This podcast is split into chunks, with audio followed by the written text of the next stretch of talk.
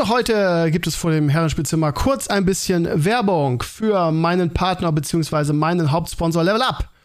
Die haben nämlich gerade die Ladies Week und da kriegt ihr mit dem Code Steve 20% auf alles, beziehungsweise es gibt auch so coole Bundles, äh, wo man alle möglichen Kombinationen zusammen bestellen kann. Auch die funktionieren mit dem Code Steve. Jede Bestellung über 39 Euro. Er hat noch einen gratis Sechsträger Bubble Boom Eistee obendrauf. Ähm, und hier sind einige Kombos noch aufgeführt. Es gibt zum Beispiel die Rook, das Rookie Girls Bundle, eine Dose nach Wahl plus pro Bottle Pink Ocean. Wie gesagt, es gibt da einige verschiedene Möglichkeiten und Kombos, wo man ordentlich sparen kann. Und äh, ja, wir machen das jetzt nicht jede Woche, diese Werbung, ist auch mit Dennis abgesprochen, sondern nur alle zwei Wochen.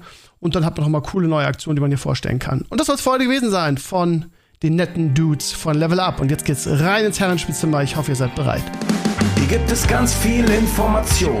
Bei lockerer Konversation ist doch alles im Lot. Und egal was du grad tust, das kann sicherlich warten. Man, hör lieber zu, was die Jungs hier zu sagen haben. Der Tisch ist gedeckt, heute gibt's Themensalat. Und manchmal auch Beef, ja, das Leben ist hart. Es ist die zu dem Vinyo, der Sascha und Endglaze. Du bist jetzt dabei und schon Teil dieser Fanbase. Das Herrenspielzimmer, hier führt kein Weg dran vorbei. Für dich gilt hier immer, lehn dich zurück und sei frei. Das Herrenspielzimmer, hier führt kein Weg dran vorbei. Für dich gilt hier immer, lehn dich zurück und sei frei.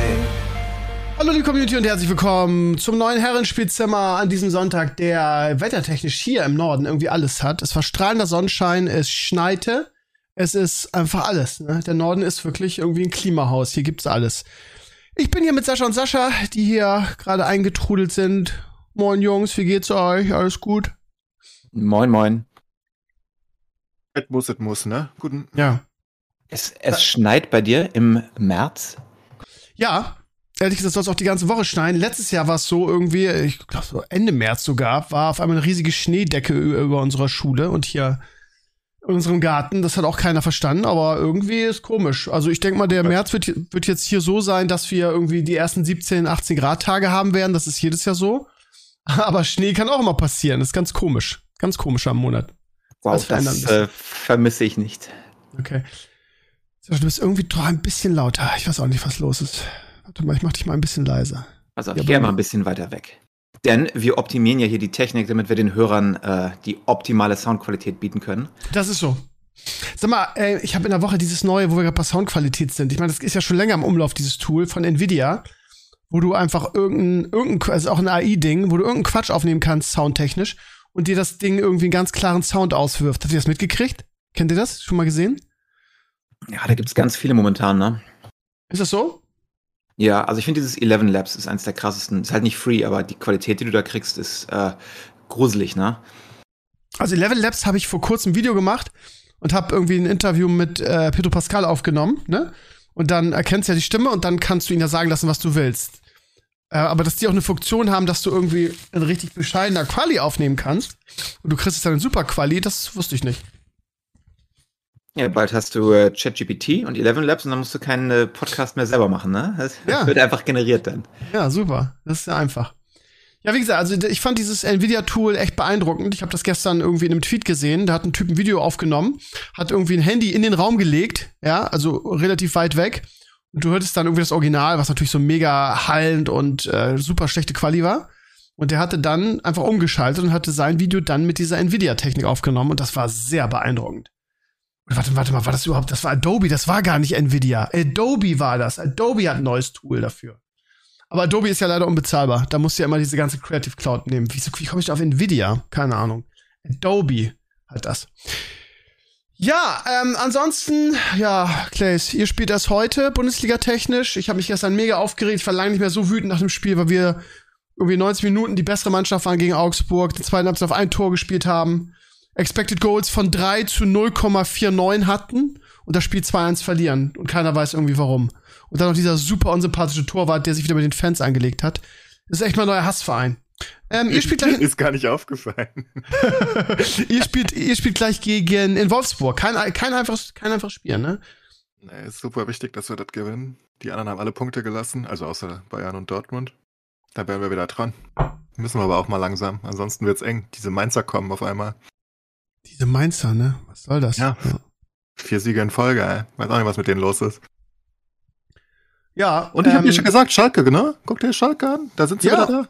Hätte ich auch nicht, ich muss ehrlich sagen, hätte ich nicht gedacht, dass sie zurückkommen nochmal. Die sind ja jetzt punktgleich mit dem, mit dem Nicht-Abstiegsplatz. Von daher, das kann, wenn du ein paar, paar Spiele gewinnst, geht das schnell, ne? Ja. Schalke, die Unentschieden waren nicht so schlecht, ne? Ein bisschen, ja. ein bisschen, bisschen Selbstvertrauen getankt. Jetzt sechs Spiele ungeschlagen. Was ist überhaupt mit den Bochum-Fans los? Ich verstehe das überhaupt nicht, wie sie den Trainer angefeindet haben. Also, ne, Thomas Reis. Ja. Ich meine, die haben den doch gefeuert. Jetzt sind sie sauer, dass er woanders ist? Was soll also das tun sollen? Soll immer daheim bleiben? Fanlogik irgendwie komisch, Hä? ne? Ja, das hatte ich nicht ganz verstanden. Also ja, klar, ist natürlich ein anderer äh, Ruhrpott-Club, klar, aber what? Ich meine, er wurde doch gefeuert. Er hat sie in die erste Liga gebracht, er hat sie da gehalten und dann wird er gefeuert und jetzt sind sie sauer auf ihn, weil er woanders ist. Hä? Das, das ist so eine typische Ultra-Fanlogik. Das ist manchmal ein bisschen komisch. Also, wenn ich mir die Tabelle angucke, der 15. Stuttgart, der nicht Absteig Abstiegsplatz hat, bis zum letzten Bochum haben alle 19 Punkte. Stuttgart ja. ist Viertletzter, weil sie ein Tor mehr geschossen haben oder ein besseres Torverhältnis haben als Hoffenheim, die momentan auf dem Relegationsplatz sind. Da kommt Schalke mit minus 24 und Bochum minus 32. Also, und Hertha nur ein Punkt besser. Und ich glaube, die fünf werden auch den Abstieg unter sich ausmachen. Ähm, Augsburg, die gestern völlig unverdient gegen uns gewonnen haben, sind 13. mit 27. Das heißt, da sind schon sieben Punkte dazwischen. Und ähm, wir sind mit elf Punkten irgendwie auf Platz 10, punktgleich mit Gladbach, irgendwie im, im Nirgendwo, aber im gesicherten Mittelfeld, haben mit oben und unten eigentlich nichts mehr zu tun. Ja, wird ein lustiger ja. Abstiegskampf. Und wollte ich gerade sagen, oben ähm, ist jetzt, es war ja so eng zwischen den ersten dreien. Union hat da den Anschluss verloren durch, ja, jetzt zwei Nicht-Siege. Das heißt, die werden wahrscheinlich dann um die Meisterschaft, was auch keine große Überraschung ist, nichts mehr mit zu reden haben. Das geht dann der, der Kampf um die Champions League Plätze mit Union, Leipzig, Freiburg und euch, also Frankfurt. Und Bayern und Dortmund machen die Meisterschaft unter sich aus. Beide mit 49, Bayern das deutlich bessere Torverhältnis. Ähm, ich würde auch leider sagen, dass Bayern das wieder gewinnt, weil die einfach auf, auf lange Sicht konstanter sind. Ich würde mir aber wünschen, natürlich würde ich mir wünschen, dass es Dortmund macht. Und äh, vor allen Dingen würde ich mir wünschen, dass es mal endlich mal wieder einen Meisterschaftskampf gibt. Ne? Die haben Glück gehabt, die Bayern, ne? Die haben es fast noch weggeschmissen gegen Stuttgart. Ja, ich hab's gehört. Ich hab's da war gesehen. letzte, letzte Minute so ein Kopfball, geht so einen halben Millimeter am Pfosten vorbei. I don't know, ja. Sieht alles nicht so souverän aus, was die Bayern da treiben. Die sind natürlich mit ihren Gedanken schon in der Champions League, ne? Die spielen am Dienstag, am Dienstag oder Mittwoch, einen von beiden spielen gegen Paris, das Rückspiel äh, in der Allianz Arena. Und das ist natürlich ein unfassbar wichtiges Spiel. Und auf beiden Seiten heißt es, wenn Paris aus, ausscheidet, ist der Trainer nächste Saison weg. Bei Bayern gibt's auch Gerüchte. So, der, der Tuchel, ne? Hat ja nicht so viel gerissen. Obwohl, ja, gut. Was? Was, ja, was hat er denn bisher in München geholt? Also Meisterschaft, okay, aber Achso, du meinst, ja. Nagelsmann hat nichts gerissen. Ja. Ich dachte, Tuchel hätte nichts gerissen. Habe ich, hab ich Tuchel gesagt? 10, ja. Habe ich ja. Tuchel gesagt? Echt? Nee, ich meinte Nagelsmann. Und von daher musste er, ja, letztes Jahr nur die Meisterschaft ist natürlich ein bisschen wenig für, für, für Bayern Ansprüche, ne? Der muss jetzt. Ja, klar. Und vor allem ja. ist es ja einfach nicht so souverän, wie es gewohnt ist, ne? Ja. Ähm, weiß nicht. Und er hat ja, vor allem hat, haben sie ja mehr investiert als je zuvor. Ich meine, was die alles geholt haben. Guck dir den scheiß Kader mal an. Das ist ja nicht mehr mhm. normal. Das ist ja auch für Bayern-Verhältnisse nicht normal, ne? Geben 80 den Millionen für den Licht aus. Ja. Was? Den Scheißkader, sagst du, ne? Ja, ist Müll. Ja. Ist ja kein Kolo drin, Aber. Noch nicht. Dauert noch ein wenig. Der hat gesessen, ne? Ah, passt schon. Wir kriegen Geld. Ganz viel Geld. Äh, okay. Äh, ich möchte, ich, es juckt mir um den, äh, in, unter den Nägeln mit euch über den Mandalorian zu diskutieren. Ähm, aber das machen wir am Ende der Sendung, dann können wir nämlich schön spoilern. Sag mal, wo du gerade im Anime-Ding bist, äh, Clays. Ich habe jetzt gerade gesehen, irgendwie, es gibt einen Trailer für die finale Saga von One Piece. Ist das auch was für dich oder hat dich das nie erreicht? Nee, One Piece bin ich raus. Okay. Ich gucke ja nicht tausend Folgen nach, ey. Was soll ich denn da machen? Der, die, die haben irgendwie. Außerdem ist das auch nicht generell nicht meins. Sieht ganz komisch okay. gezeichnet aus. Markeschnitt. Gut, ähm, dann äh, gab es am Freitag den Eurovision Song Contest Vorentscheid für Deutschland. Und ähm, ja, ich finde es ganz schlimm irgendwie, nicht wegen der Band, aber es ist so ein bisschen so, wie heißen die, die Italiener, die vor zwei Jahren gewonnen haben? Mains, Mainskin, Mainskin, keine Ahnung, wie die heißen. Ähm, die waren halt sexy, die war, hatten einen geilen Song und so und ja, jetzt ist auf einmal wieder, ist auf einmal wieder äh, äh, äh Hardrock irgendwie beim ESC cool und wie üblich Deutschland rennt diesen Trends nach und macht das dann zwei Jahre später in einer, in einer uncoolen Version. Lord of the Lost. Ich muss mich flamen lassen, weil ich gesagt habe, hier Mainskin, Maniskin, ich weiß gar nicht, wie die, wie die ausgesprochen werden, äh, bei Wish bestellt. Da habe ich irgendwelche Leute getriggert, die die geil finden irgendwie. Äh, da wurde, war die Rede von Gothic-Szene und so weiter und bla bla bla. Und die hätte schon, wird schon viel länger geben als Mainskin. Ja, ist mir doch scheißegal. Der Song ist kacke, die Leute sehen kacke aus, die sind nicht sexy irgendwie, wie es wie es die anderen waren. ähm, und dann immer dieses irgendwie, ja, und jetzt reißen wir endlich mal was irgendwie von den jeweiligen Fanboys beim ESC. Ich glaube nicht, dass wir irgendwie ähm, höher kommen als wie üblich einen der letzten drei Plätze mit diesem, mit diesem Beitrag. Aber ist ja, ist ja mal was anderes. So, ja, okay, aber Scheiße bleibt Scheiße. Ist egal, welcher Musikrichtung. Und vor allen Dingen letztes Jahr hätten wir, finde ich, persönlich, und das schreiben auch viele, die große Chance gehabt mit hier, wie sind sie, Eskimo Callboy. Äh, mittlerweile heißt sie, glaube ich, anders. Ähm, das war ein super Song. Und der hatte auch funktioniert beim ESC, bin ich mir sicher. Und da hat dann die ARD gesagt, ja, ist nicht massentauglich und so weiter. Knickt aber das dann dieses Jahr ein. Habe ich auch nicht verstanden.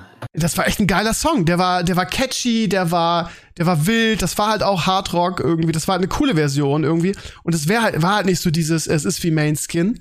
Sondern es ist halt was anderes gewesen. Während das jetzt hier, und dann lese ich Comments, ja, vielleicht greift dann der, der Lordi-Effekt. Was, was? Der Lordi-Effekt vor 20 Jahren griff, weil das irgendwie so gefühlt die erste Hardrock-Band war beim ESC. Die hatten einen geilen Song, die waren irgendwie cool. Und jetzt soll irgendwie bei, bei einem Rip-Off irgendwie soll, ähm, mit auch noch einem Scheiß-Song soll jetzt der Hardy, der, der Lordi-Effekt greifen. Ach, keine Ahnung, die Deutschen kriegen es, ich weiß nicht, ob es ein, ob's ein deutsches Problem ist oder ob die ARD das vernünftig, vernünftig macht, nicht die richtigen Leute castet, ich, ich, ich weiß es nicht. Ähm, Stefan Raab hat's hingekriegt mit Lena damals irgendwie, hat eine, eine coole Show mit einem coolen Casting gemacht.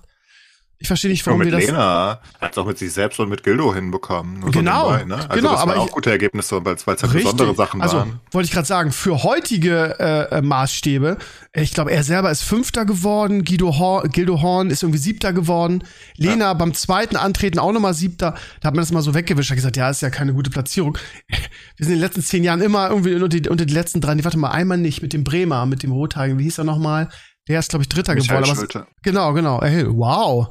Jetzt äh, Leclerc, du weißt doch alles, ja unglaublich. Klar. Ja, aber sonst, sonst immer unter die letzten drei, immer mit, mit blöden Songs, teilweise selbst irgendwie ausgesucht. Auch letztes Jahr, obwohl letztes Jahr, den fand ich ganz gut, das habe ich nicht so ganz verstanden, dass der so weit hinten war, aber ja, da spielen ja noch andere Faktoren ein bisschen mit rein. Wie dem auch sei, also, äh, hast du den Song mal gehört, Clay? Findest du den? Nee. Okay. Juckt mich auch nicht mehr. Okay. Die da treiben. Ja. Das ist, also ja, ich habe ich hab nur ein Bild gesehen von denen. Mhm. Die, die, die pinken die sind doch so pink, ne? Sehen so pink aus.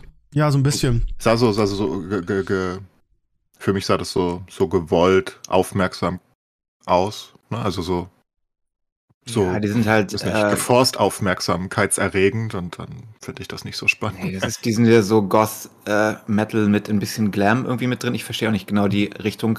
Vielleicht ist es auch, weil dieses ganze Trans-Zeug so ein bisschen populär ist momentan und die sind ja, äh, wenn du die Covers und so anguckst, ne, schon leicht in die Richtung. Äh, würde mich nicht wundern. Aber wenn du äh, Electric Callboy ablehnst, aber dann so jemand zulässt, verstehe ich nicht, wie sehr du wirklich gewinnen möchtest. Steht keiner irgendwie, ja. Wobei, ich meine, äh, Electric Callboy, ne, das ist Electrocore, das ist nicht ganz so massentauglich wie jetzt hier äh, Goth Metal. Äh, aber ich weiß auch nicht, wer das entscheidet. Da muss irgendein Committee sitzen in irgendeinem Hinterzimmer, die das, äh, die das dann entscheiden. Ja, die ARD entscheidet das, oder? Die veranstaltet das ja, die hat ja die Rechte dafür, wo auch jeder sagt, Leute, sie haben ja, als Raab das gemacht hat, haben die ja eine Kooperation mit Pro7 gehabt. Das heißt, da hat das Raab organisiert, hatte irgendwie ähm, die, die Fäden in der Hand und die haben die, die Castingshows und so immer abwechselnd gemacht. Mal bei ProSieben, mal in der ARD. Das war eigentlich ein gutes Konzept. Und Raab war halt auch einfach schlau. Der wusste irgendwie, worauf es ankommt und was er machen muss dafür. Ähm, er hat auch selber, wie gesagt, Platz 5 gemacht mit Warte hatte Dude da. War es Platz 5? Ich meine, es war Platz 5. Also, ähm, ja, ich war der Top 10 auf jeden Fall. Der war, das war super irgendwie. Und ich meine, das sind Leute, die die ARD, die das seit x Jahren machen und x Jahre irgendwie und äh, damit mit einem oder drei Punkten rausgehen, da muss man doch auch mal selber merken, dass vielleicht das System nicht so schlau ist, irgendwie da irgendwelche unbekannten Leute zu casten ich kann mir auch nicht vorstellen, also ich glaube, sie haben auch wirklich ein Händchen dafür, wirklich die, die nicht guten Beiträge ähm, in diesen, in diesen ja, finalen Vorentscheid zu machen. Das ist halt der ESC, das folgt ja nicht der normalen Logik von Kommerz und Qualität. Das ist ja immer schon so gewesen. Das war ja, ja das stimmt schon. Aber wenn ich jetzt zehn Jahre lang unter die letzten drei irgendwie äh, abrutsche, dann muss ich doch mal mein Auswahlkriterium hinterfragen. Ich kann mir nicht vorstellen, ich meine, Lena kam auch aus nix und ist zu Rab gegangen und hat die Welt erobert irgendwie. Äh, äh, wir, wir haben ja das Potenzial in Deutschland, wir haben ja gute Musiker in Deutschland dass es nicht möglich ist, unter diese, wie viel sind das immer so, zwölf, dann in dem Vorentscheidfinale und nur einen guten Beitrag hinzubekommen, dann stimmt doch was an diesem Auswahlverfahren da, finde ich. Ja, aber guck mal, Ich wir hatten äh, Avantasia mit im Vorentscheid irgendwie, ne? Summit, der beste Songwriter in Deutschland und äh, nee, mögen wir nicht, ne? Da, da müssen irgendwelche Leute in diesen Gruppen sitzen, die das äh, nach ganz anderen Kriterien entscheiden. Gerade dieser Electric Callboy Song letzte, letzte, letztes Jahr, der war halt so gut. Und ich bin wirklich kein Fan von denen, ähm, also von dem Genre einfach nicht. Aber ich habe gedacht, ey, wenn die da so hingehen, gerade auch mit dieser mit dieser Show, die sie da dazu machen, das war halt da dieses Musikvideo, das war halt einfach Kick-Ass. Der hat mir garantiert einen guten Platz gemacht. Ich ich ich verstehe das nicht. Und ich meine, wenn jetzt die das nicht geworden wären, Lord of the Lost, noch nie vorher was von gehört, das, ich finde den Song auch ganz schlimm und dann, dann auch diesen super fiesen, aufdringlichen deutschen Akzent. ist immer das Problem, wenn, wenn so Deutsche, die so, ja, die, die Englisch in der Schule hatten, versuchen Englisch zu singen, ähm, finde ich immer ganz schlimm. Und ähm, ich meine, der zweite wäre Icke Hüftgold Das gewesen. Lena aber auch so gemacht, ne? Mit, ähm, mit so einem, ja, stimmt, aber irgendwie an, aber äh, die, die hatte aber Sympathisch. Ja. sympathisch und bei der hast du auch gemerkt, irgendwie, die war zumindest mal ein Jahr in, in Großbritannien irgendwie, finde ich, mit ihrem Akzent. Ähm, also der zweite war Icke Hüftgold, der galt so ein bisschen als der Favorit. Das ist so ein Mallorca-Dude, falls ihr den nicht kennt. Das ist ganz schlimmer Song auch. Finde ich, ist für mich ja gar nichts. Ähm, so, und dann frage ich mich, wenn ich so einen Vorentscheid sehe, haben wir in Deutschland nicht mehr Qualität für, für diesen Wettbewerb? Ich muss auch sagen, ich bin da so ein bisschen bei Enclays irgendwie. Ähm, bei, bei mir ist es so eine Fa- Familientradition gewesen, der ESC. Ich habe das jahrelang mit meinen Eltern geguckt, als ich ganz klein war. Früher war der ja auch noch richtig cool irgendwie. Sag, sagt man über viele Dinge oder sage ich über viele Dinge und ähm, ich gucke den jedes Jahr. Und ja, ich nehme jedes Jahr vor, jetzt reicht's, ich gucke den jetzt Jahr nicht mehr, ich habe keinen Bock mehr irgendwie auf dieses Punkte zugeschiebe, was ja offiziell gar nicht so sein soll, aber wo ich mich jedes Jahr drüber ärgere, ah ja, okay, Griechenland gibt wieder die und die Punkte an den und den. Ähm, wie jedes Jahr. Und äh, die Ex-Jugoslawien äh, schiebt die Punkte unter sich hin und her. Also keine Ahnung, ähm, ja. Aber ich guck's trotzdem und lässt da wieder über Twitter während des Wettbewerbs. Macht mir Spaß. Aber ja, also es ist immer schon wirklich viel Fremdschämen für die, für die deutschen Beiträge in den letzten Aber Jahren. Fremdschämen ist doch die Faszination. Also wir sind immer zu äh, Events gegangen damals. Ich weiß nicht, ob es noch so groß ist, aber du konntest ja in die Restaurants und so gehen und da waren dann ne, Watch-Events und sowas. Und das war doch aber immer schon so, auch vor 20 Jahren, äh, ne? dass das die Faszination war, fand ich. Es war nie, oh, ich werde mir jetzt die beste und tollste Musik angucken von den most talented Artists. Das war es ja nie wirklich.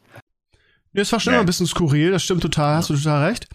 Ähm, äh, aber ja, gefühlt, ich weiß auch nicht, wenn ich so gerade diese Rabzeit denke, das war schon geil. Das wurde zelebriert. Und da, damit, also in dieser Zeit startete ja auch diese, diese große Party, ähm, Sache dahinter, ne? Irgendwie vorher, gerade so in den Jahren, vor, bevor Raab das übernommen hat, war es so ein bisschen, ja, wie soll ich sagen, am Aussterben. Und dann fingen irgendwie so die großen Partys dahinter an. Das ist immer auf der Reeperbahn irgendwie oder in Hamburg dann so ein riesen Event da steigt, das Barbara Schöneberger moderiert und wenn du andere äh, äh, Länder da siehst, da ist so ein Dude in der Jury, der das so vorliest, interessiert kein Schwein. Bei uns wird das mal so mega abgefeiert dahinter und wir sind trotzdem immer peinlich und haben immer, immer schlechte Plätze und was weiß ich was. Also, ja, wenn, wenn, die Beiträge mal so wären irgendwie wie, wie die Party, die Deutschland immer dafür feiert, dann hätten wir da, würden wir da auch besser abschneiden. Die, die meisten nehmen das einfach nicht so ernst wie du. Ist halt wurscht. Ja, ist Schickst halt wahrscheinlich. irgendwie hin und feierst halt. Und dann Ja, genau. Kann, und ja. dann- Hast du Ist recht. halt nicht so ein richtiger Wettbewerb im, im eigentlichen Sinne, glaube ich. Die meisten wollen ja auch gar nicht gewinnen, weil sie die Scheiße dann ausrüsten müssen. Also, ja, ist ja so. Es kostet Ja, halt recht. dumm Geld. Also, es Ja. ist gar nicht so geil zu gewinnen eigentlich. Ähm, also, Ja. ja. Ja, irgendwer Also muss ist wie dann der, halt zahlen. der Will Ferrell-Movie, wo sie ihn da hinschicken, weil sie sich nicht leisten können, dass sie gewinnen. Äh, Ich liebe den, den Film übrigens. Das ist so ein guter Film. Ähm, verrückt, wie die Amis das hinbekommen haben. Kriegst du, ähm, kriegst, kriegt man in den USA eigentlich irgendwas vom ESC mit oder ist das da auch irgendwie interessiert kein Schwein? Nee, das kennt hier keiner und ich traue mich Okay. nicht, Leute dafür zu begeistern, die würden das nicht verstehen, die würden mich für blöd halten. Ja, es ist, ist ja auch nicht, glaube ich, sonst. Also, Also eine Musik, du kannst ja keinen Music Contest machen. Es gibt so viele Musikrichtungen und Geschmäcker. Ja, es gibt schon. ja keine bessere Musik. Ja, du kannst jetzt gucken, wer spielt am besten die Musik, aber du kannst ja nicht eine Musikrichtung finden, die allen gefällt irgendwie. Irgendwo gibt es einen Mainstream kleinsten gemeinsamen Nenner vielleicht, aber es ist ja eher der Event selber, als dass wirklich die beste Musik äh, rauskommt. Ja. Ähm, ja, keine Ahnung. Ich glaube, Enkel ist verdreht. Ich glaube, ich sehe das zu verbissen, einfach weil ich es zu lange verfolge und ich ärgere mich jedes Jahr ähm, und nehme mir vor, es nicht mehr zu gucken. Aber ja, ich glaube, ich müsste einfach ein bisschen entspannter sein, was das angeht. Aber keine Ahnung, vielleicht ist das wieder so ein Ding irgendwie, gerade diese Rabzeit, da hat man gedacht, ja, das ist irgendwie geil, das zu feiern und dann, ich weiß nicht, wir haben den Lena-Sieg damals, haben wir live im Stream kommentiert, Zach und ich, das, äh, das, das hat echt Spaß gemacht, das war echt cool. Und ja, das war halt, der Rap hat das halt einfach so zelebriert, wie es sein muss, ne? Naja, gehen wir mal weiter. Äh, ESC, ja, am Ende. Ich weiß gar nicht, interessiert es eigentlich viele Leute? Ist es, ist es immer noch so groß, wie es mal war in Deutschland? Oder kommt mir das, gar, kommt mir das nur so vor, dass es im Prinzip keine Sau interessiert? Früher immer geguckt und die letzten Jahre nicht mehr, aber. Hm, okay. Ja, juckt mich einfach auch nicht mehr sonderlich. Der Film war aber gut. ja, der Film war gut. Hat auch eigene Songs übrigens. Das ist crazy. Ich muss gerade mich zurückerinnern, ähm, als, als Clay ja. gerade sagte, die meisten können sich das gar nicht leisten. Als wir 2000, was war das, gewonnen haben mit Lena, haben wir das ja danach aus, selbst ausgerichtet. Ich glaube, es war in Düsseldorf. Und ähm, das war so eine super Hightech-Show. Da wurden wir auch von ganz Europa ja für gelohnt, weil wir so eine mega Leinwand hatten, die mega abging und mega Technik. Und dann las man im Hintergrund irgendwie, ja, jetzt ist der ESC vorbei, wir wissen gar nicht, was wir mit, der Leinwand machen sollen, also wird die einfach irgendwie entsorgt, wird einfach weggeschmissen. Wir wissen nicht, was. Die passt irgendwo nirgendwo anders rein, ist viel zu groß. Hat irgendwie ein paar Millionen gekostet. Alles Klärchen, machen wir. Kein Problem. Ja, aber das kostet wirklich viel, glaube ich. Ja. Das habe ich immer gehört zumindest. Einige Länder wollen das einfach nicht. Und aber ich glaube, es ist generell, ich meine, der ESC ist einfach halt, ne, um ein bisschen Barrieren zu überbrücken. Das ist heute vielleicht generell nicht mehr so nötig, wie es mal war in Europa. Tja. Also, ja, schon noch, aber ne, es ist generell. Ich glaube auch, die Wahrscheinlichkeit ist relativ hoch wieder, dass die Ukraine gewinnt, egal was für einen Song sie haben, ne? Ja, das kann sein, klar. kann sein. Aber das ist ja ein nettes Zeichen. Ich finde das ja nicht schlimm. Also wie gesagt, du, du siehst das halt so als Wettbewerb. Ich ja, glaub, richtig. Ich sehe das wirklich so als harten Wettbewerb. Ähm, sondern das ist, das ist ja kein, das ist ja nicht vergleichbar jetzt mit einem, mit einem Fußballturnier oder so.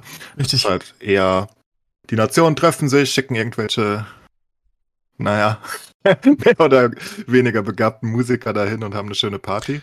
Und am Ende gewinnt dann vielleicht wirklich die Ukraine einfach, weil, weil das halt ein Zeichen, weil das Zeichen halt wichtiger ist als. Wie gesagt, Sascha sagt das ja auch schon, wie willst du denn einen Musikcontest eigentlich machen? Ne? Einen fairen ja. Musikcontest kannst du ja einfach nicht tun. Aber das hat zum Beispiel in Deutschland echt Tradition, ne? Diese Musikwettbewerbe. Ich erinnere nur Hitparade und wie das alles hieß. Das hat in Deutschland Tradition, diese ja, Musikwettbewerbe. Da kamen ja die Leute aus der gleichen, aus dem gleichen Genre hin. In der Regel. No, ja, ja. Also ja. Wenn, wenn wir dann dieses Schlagerfestivals irgendwie auf ARD und ZDF denken oder was auch immer. Und Hitparade waren doch einfach die Charts, oder? Nein? Ich weiß es gar die nicht. Hitparade war, keine Ahnung, das war, da war ich ja klein. Das war also so 70er, 80er, ne? Da waren dann alles, was in war, was in den Charts war, war da, hat ihren Song gesungen von Spider Murphy Gang über Markus, Nena und wie sie alle hießen. Und dann durften die Leute anrufen, dann hat einer gewonnen. Ne? Und der war, war beim nächsten Mal wieder dabei und musste seinen Titel verteidigen. Also ich habe es als Kind geliebt. Wir haben es immer geguckt mit Dieter Thomas Heck. Ich fand's super. Und also ich meine, Musik wird immer verglichen. Ne? Also ich meine, die Grammys. Ja, klar, ne? werden also, die ver verglichen, aber es ist halt, ich meine, du kannst halt nicht wie im Sport einen objektiven Sieger äh, nee, natürlich ernennen. Nicht. Ne? Ja. Das ist das, was ich meine. Es ist halt nicht so, kannst ja nicht sagen, huh, der hat eindeutig gewonnen, der ist objektiv der Beste. Das ist ja Schmarrn bei Musik in der Regel. Weil das ja von Mensch Ja, Kunst, das ist generell so, Kunst zu vergleichen. Das sagen ja, ja auch genau. mal viele, viele Artists, ne, dass es eigentlich nicht möglich ist, Kunst zu vergleichen. Aber ja, gut, das, äh, am Ende ist der Indikator halt der Massengeschmack, ne? Je mehr Leuten es gefällt, ja, das ist die Definition von besser und schlechter, ne? Aber genau um Massengeschmack geht's beim ESC ja nicht. Sonst würde ja einfach jeder, dann würden wir ja jedes Jahr Rammstein oder so hinschicken, weil das würde halt gewinnen. Aber das wollen die ja gar nicht. Also nehme ich mal an. Ich habe keinen Bock. Ich hab, kann mir nicht vorstellen, dass Rammstein zu dem Event hin möchte. die würden das an abfackeln, würden die das. Oder wir würden dann halt Herbert Grönemeyer oder wen auch immer dahin schicken, aber das ist halt, das macht ja einfach kein Land. Da kommen ja nicht die Top-Stars hin. Erstens, weil die nicht wollen wahrscheinlich und zweitens, weil es, glaube ich, einfach nicht darum geht. Es ist auch so ein bisschen eine Startrampe für Stars, ne? Also viele ja. Leute hier, Mainskin oder wie sie heißen, Maneskin. Ich weiß nicht, wie die ausgesprochen werden. Ähm, die kannte vorher kein Schwein. Mittlerweile sind es Weltstars, ne? Die haben überall jetzt ihre, ihre, ihre Musik, ne? Und Früher war es noch krasser mit ABBA und Co., ne? Also das war schon, ist schon eine Bühne, ne? So ist das nicht. Das ist jetzt kein, kein Nachwuchswettbewerb. Ja, aber ABBA zum Beispiel, die haben generell ja gute Musik gemacht für die Zeit. Also die wären auch ohne das Ding, glaube ich, erfolgreich gewesen. Hm. Ja gut, aber manchmal kannst du noch so gut sein. Wie viele Leute gibt's, die echt gut sind, aber die den Sprung nicht schaffen oder den kommerziellen Erfolg nicht, ja. ne? Also eine Bühne ist eine Bühne, ne? Und wenn da, ich weiß gar nicht, wie viele Millionen dazu gucken, europaweit, das ist schon, ist schon eine Hausnummer. Ja, wissen tust es nie. Stimmt. Ja, genau, genau. Ähm, ihr Lieben, wir gehen mal weiter zum nächsten Thema. Wo wir, ich, ich war gerade so ein bisschen, als, als, als wir über Wegwerfen dieser Leinwand äh, gesprochen haben, beziehungsweise ich, fiel mir gerade gra wieder irgendwie der, der Blogantrag ein, den, ähm, den Atze in der Woche geschrieben hat. Ich habe es auch schon mitgekriegt vorher auf Twitter, weil es da unendlich viele Videos gibt. Es, man sagt ja auch, oder es ist immer, wird immer wieder bekannt, dass Amazon irgendwie so viel von ihrem Zeug entsorgt, ähm, weil irgendwie das zurückschicken und das wieder ready machen, gerade von, von Sachen, die man bestellt, aber dann irgendwie, ich glaube, vier Wochen hat man Zeit, irgendwie zurückschickt. Das lohnt sich für die nicht, das heißt, sie zerstören das. Und im Sinne von, ja, unserem Planeten, der, ja, wo, wo heutzutage viel irgendwie in Recyceln, ähm, ja, wiederverwertbare Materialien geht und so, ist das halt so in meiner, aus meinen Augen immer so ein bisschen, ja, wie gehen wir eigentlich mit unseren Rohstoffen oder wie gehen wir generell mit unserer Welt um? Das ist ja immer noch so, ne? Wir reden über das Klima und äh, viele Dinge, über, mir fallen die Fachwörter jetzt gerade wieder nicht ein, ihr wisst aber, was ich meine. Ähm, und dann ist vielleicht der, einer der größten Konzerne der Welt irgendwie der, ich weiß gar nicht, wie viel Millionen irgendwie immer sein eigenes Zeug wegschmeißt und was weiß ich wohin kart, ne? Und da gab es einen ganz interessanten Blogantrag, betrifft mich natürlich auch, weil ihr wisst, dass ich großer Funko-Pop-Fan und Sammler bin. Ähm, gab es eine, eine, eine Meldung, die ja nicht offiziell war, sondern wo Leute halt recherchiert haben und das gefilmt haben, dass Funko Figuren im Wert von 30 Millionen US-Dollar entsorgt hat weil die nicht wussten, wohin damit, weil die wohl einfach viel zu viel produziert haben. Und durch Corona oder was weiß ich, was auch immer, die Leute weniger Geld haben oder einfach die Figuren langweiliger geworden sind, kann ja viele Gründe haben. Und die nicht so viel verkauft haben. 30 Millionen. Das Internet ist voll von Videos, wo man irgendwie die Kartons sieht, die sie irgendwo hingeschmissen haben, auf irgendwelche Müllhallen und so weiter. Und ähm, auch da, ne, warum verteilt man die nicht einfach? Warum sagt man nicht, pass auf, wir haben so viel Zeug, wir wissen nicht, wohin damit. Wahrscheinlich entwertet man die eigenen Produkte damit, ne? Jemand, der das kostenlos ja. kriegt, kauft es wahrscheinlich nicht mehr. Aber das kann doch jetzt in dieser Zeit echt nicht mehr sein, dass Leute irgendwie für Millionen, wie gesagt, Amazon macht's ja auch, ihre Sachen entsorgen. Ja, Sascha. natürlich, sonst würdest du ja dein eigenes Produkt entwerten, wenn du es for free rausgibst. Das darfst du ja nie machen. Und die 30 Millionen, glaube ich mal, sind am Verkaufspreis äh, gemessen, oder? Weil der Herstellungspreis ist ja irgendwie ein Dollar von den Dingern, die kosten ja nichts herzustellen. Ich weiß es nicht, ich weiß es nicht. Keine Ahnung, woher die diese Meldung kommt. Literally gar nichts. Aber also ich würde mal sagen, wenn es 30 Millionen in Produktionskosten sind, dann hätten sie irgendwie wahrscheinlich 30 Millionen Funkos weggeschmissen, was ich ein bisschen viel finde. Aber was willst du machen, wenn du, ich meine, kannst ja auch nicht zum Autohersteller gehen. Die Autos, die das ja nicht verkauft hat, gibt er umsonst raus. Ja? Du entwertest ja dein Produkt damit. Und gerade Funkos, ja. die haben ja keinen Wert. Die haben ja keinen Wert außer einen, einen angemessenen Sammlerwert, Wert. Sammlerwert, ja. Ja, eben. Also ich mal vor, am Ende des aktuellen Geschäftsjahres sitzt Funko wohl immer noch auf, auf Inventar, auf einem Inventar im Wert von 246 Millionen US-Dollar.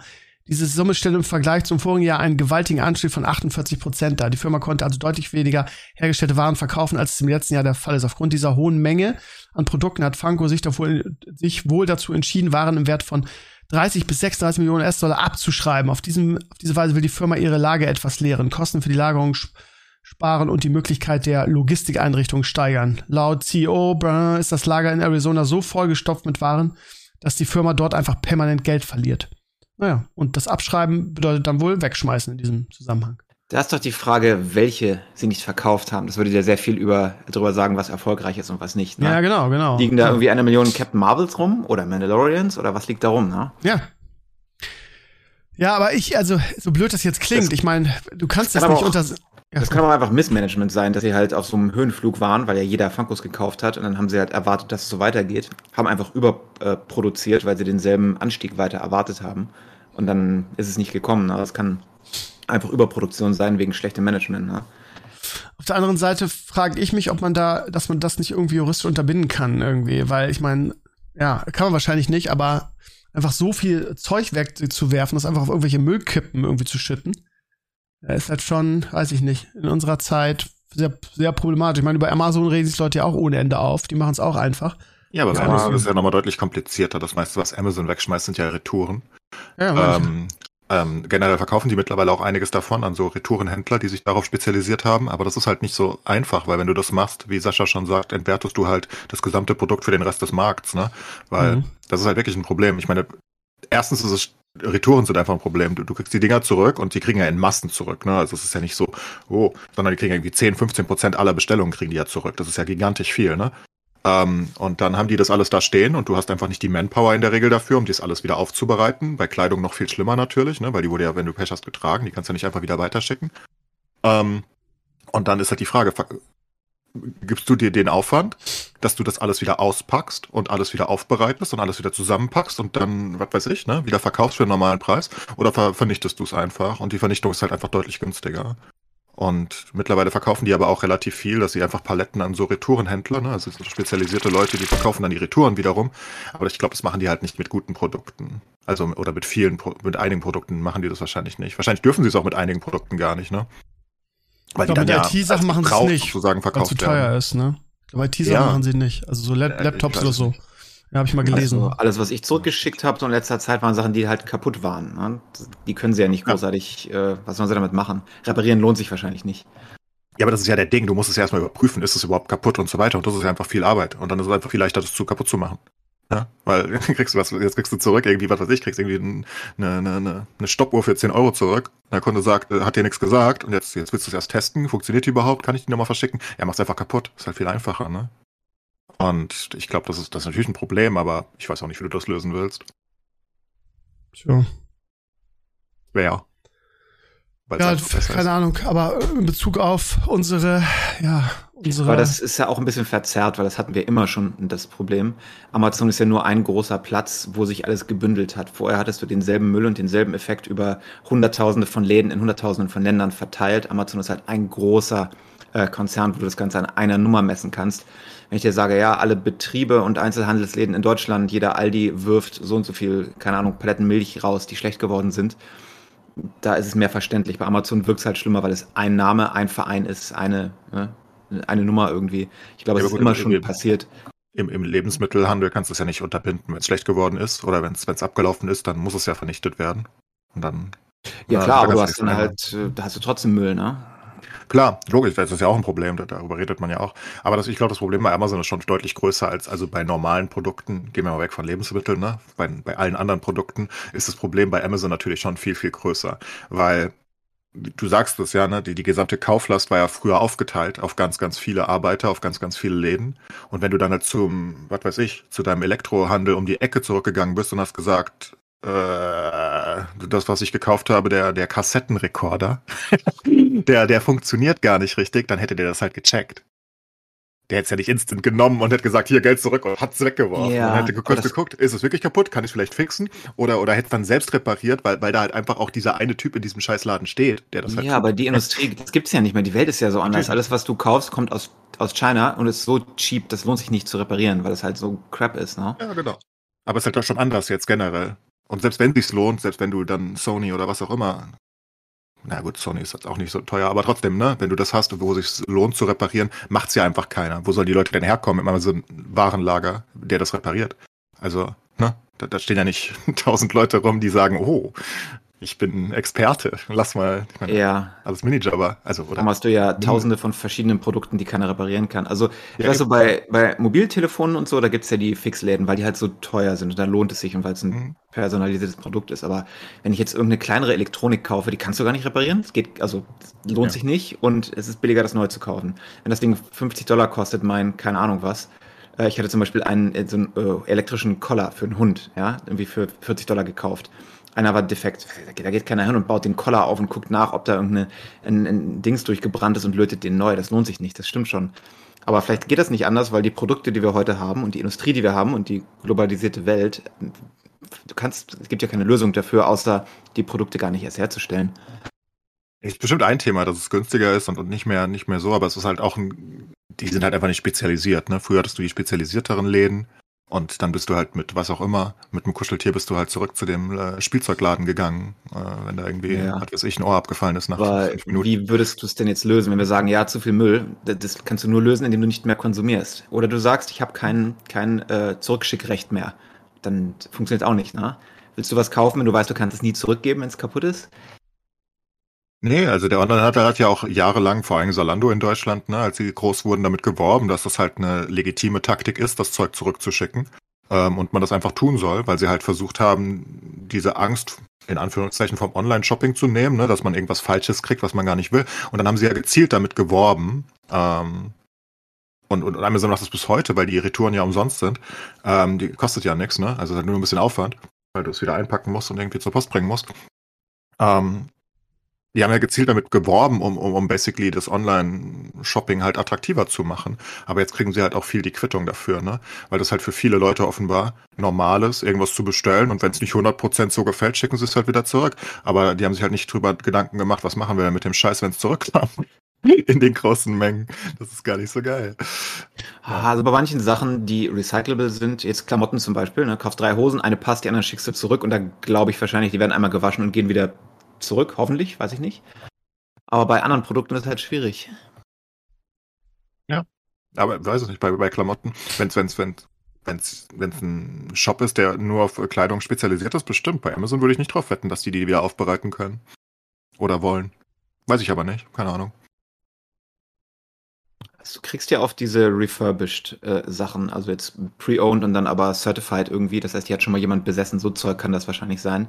Kaufe ich aber zum Beispiel gar nicht bei Elektronik, weil du nie, du willst ja keine Grafikkarte oder irgendwas kaufen, was schon mal jemand besessen hat, bei so Sachen, die so finicky sind wo, und vor allem so teuer. Ne? Ich habe meine Grafikkarte ja ähm, gebraucht gekauft, ne? Meine neue, habe ich dir erzählt, ne? Ja, ja, aber ja, es ist immer ein Gamble. Es ist ein Gamble, außer ja, du auf jeden hast, hast ein gutes Gefühl irgendwie. Ich meine, du kannst sie testen, aber. Ja. Ich meine, Ja. äh, ist es natürlich, Amazon ist effizienter, was das angeht, äh, als jetzt 10.000 kleine Läden. Ist ein großer Laden mit einem Vertriebsnetz natürlich äh, einfacher. Ist ja noch viel mehr dazu. Was muss ja alles wieder zurückgeschickt werden, die Sachen. Ne? Das heißt, der ganze Transport äh, und wie das die Umwelt belastet, wenn du Sachen zweimal schickst anstatt einmal. Ne? Da, wenn du das richtig ausrechnen willst, ist garantiert richtig schwierig. Ja, aber also so das, das, das ethische äh, Gewissen äh, schreit da schon so ein bisschen auf, ne? Dass es irgendwie so viel Armut gibt, nicht nur bei uns, sondern noch krasser auf der Welt und wir Sachen einfach zerstören, ne? Ja, okay, aber was willst du, wie willst du es lösen, wenn du jetzt. Nee, äh, ich kann's nicht Welt- lösen, ich bin total Doch, bei du bist dir, aber Weltpräsident, was machst du, ne? ja, also bei mir geht die Oh. Schon dahin, das irgendwie an, an Leute mit wenig Geld irgendwie zu geben. Die Begründung, ja, du machst dein Produkt damit, äh, degradierst du. Ist schon richtig, aber kann, kann Ja. das, kann das der, der Grund dafür sein, dass du in einem endlichen, in einer, auf einer endlichen Welt, was Rohstoff und so weiter angehst, Sachen kaputt machst, zerstörst und die nach Afrika schipperst? Ich weiß nicht. Realismusproblem. Das haben wir immer schon gemacht, das fällt jetzt nur auf und es ist viel schlimmer, weil wir so viele Leute sind, dass es so extrem geworden ist. Ich meine, du kannst die ganzen Funkos nehmen und kannst Gesetze machen, dass du sagst, ja, die dürfen nicht mehr, keine Ahnung, äh, die werden an Waisenhäuser gegeben, aber es gibt so viele Loopholes und Tricks drumherum, das kannst du nie Mhm. verhindern, weißt du? Ja, das ist wohl aktuell noch ein Problem, wo es keine faire, gerechte, sinnvolle Lösung gibt. Das ist wohl so. Aber ist, wenn ich es lese, dreht sich mir trotzdem immer der Magen um. Ja, Funko ist aber auch ein extremes Beispiel, weil es halt ein Produkt ohne Wert ist und da ist der Sammlerwert das einzige und der ist halt sehr leicht zu beschädigen, ne? Ja. Die basieren ja literally auf ja, Wertsteigerung und sowas. Und wenn du dann sagst, hey, wir haben so viel, dass wir sie kaputt machen müssen, ist der, das Argument der Wertsteigerung natürlich nicht mehr da. Ja, Bei anderen actual nutzbaren Produkten, die wirklich einen Nutzen haben, ist es, glaube ich, was anderes. Gut, wir gehen mal weiter. Ähm, ich habe heute einen Blogantrag von Azurios gelesen, den ich sehr spannend finde, nämlich TikTok begrenzt seine Nutzungszeit für Jugendliche auf 60 Minuten. Und da fällt mir mein, mein Schüler ein, ich habe das letzte, ich habe es glaube ich schon mal im Podcast erzählt, aber auch auf Instagram gezeigt, weil er mir erlaubt hat, irgendwie sein, seine, seine ähm, Nutzungszeit zu screenshotten. Der irgendwie, ich weiß gar nicht, wie viele Tagen, waren es drei Tage oder so, eine Nutzungs-, eine TikTok-Nutzungszeit von 24 Stunden hatte. Und ähm, da denkt man so als Lehrer, huiuiui, was, wie, wie, wie schafft man das? Und ähm, ist das nicht ein bisschen problematisch? Auf der anderen Seite, ne, von daher klingt das erstmal TikTok Nutzungszeit 60 Minuten, klingt erstmal ganz gut. Auf der anderen Seite frage ich mich, wie will man, wie will man das überprüfen? Wie will man das durchsetzen? Also, wie, wie soll das gehen? Also, Das ist doch eine chinesische Sache, oder? Also das ist doch nicht für uns. Hier steht in der News steht Jugendliche. Wie, was? Das steht nicht in China. Was? Die wollen, die wollen eine App in, in Europa oder in Amerika, wollen sie auf 60 Minuten limitieren für Jugendliche only, was? Also ich sehe nichts von China. Ich sehe hier allgemein. I doubt it. Ja, d- Also- deshalb, deshalb sage ich ja, meine Frage ist halt auch, wie wollen die das umsetzen? Ich weiß nicht, wie das gehen soll. Ja, das wüsste ich auch gerne. Also, das kann ich mir nicht sehr ja, technisch vorstellen. kannst du das schon machen. Du hast ja einen Account und wenn du halt einen minderjährigen Account hast, dann hast du halt Limitierungen. Ne? Das geht ja. Machst dir halt einen neuen Account. Ja, sag ja nicht, Also- dass du es nicht circumventen kannst.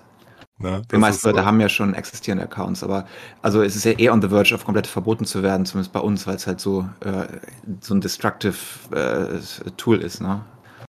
Ich lese mal vor.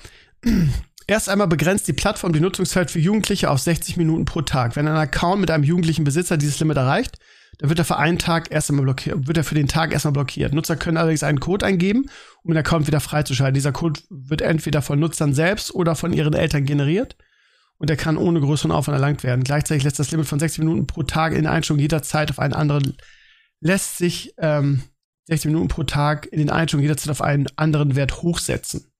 Also ist es gar nichts außer eine Elternsicherung sozusagen. Ja, scheint so, Sicherung ja. von Eltern. Das ist Ja. gut. Ich dachte schon, also überprüfen sie gar nichts. Wäre ja auch absurd, wie sollen sie das denn tun?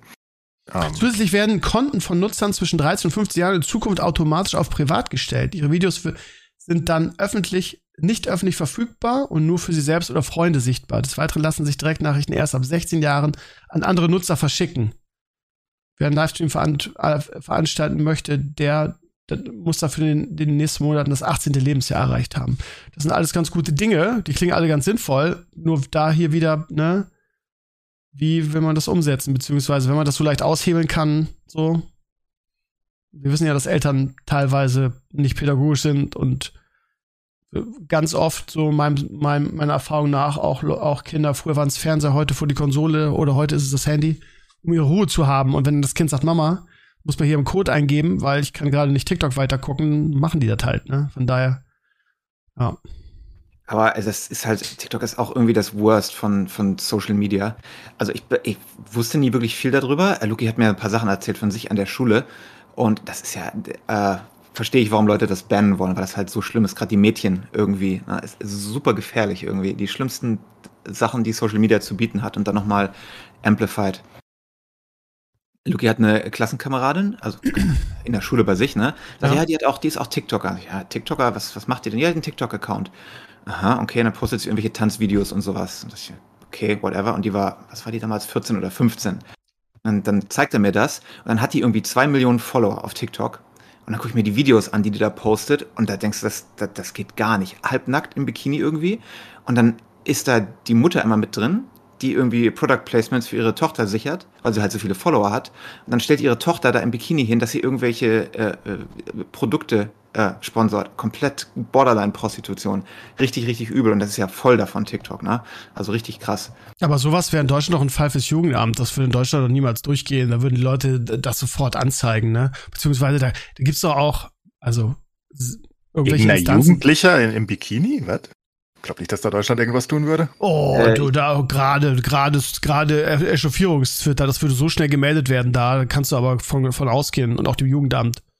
Da Wenn bin ich auf TikTok 100% kenne sowas nicht. Ich kann mir aber nicht vorstellen, dass das große Wellen schlagen würde. Aber, naja, kommt auch an, in welchen Posen, ne? Aber Ja, ja, klar, aber hm. was der Sascha jetzt gerade erklärt hat, finde ich schon hart an der Grenze irgendwie, mit seinem eigenen Kind dann. Also das ist schon, wow.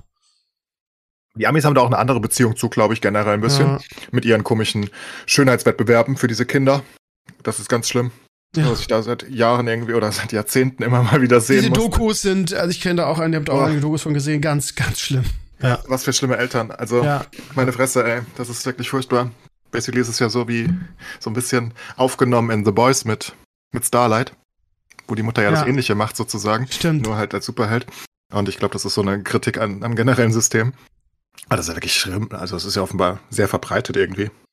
Also, ich weiß nicht, bei Sascha wahrscheinlich besser, aber Es ist Äh, noch gibt's ja gar nicht bei uns. Nicht. Aber Crazy Parents hast du immer. Also äh, die äh, crazysten, die ich gesehen habe, war als Lucky, der hatte vor ein paar Jahren Klavierunterricht.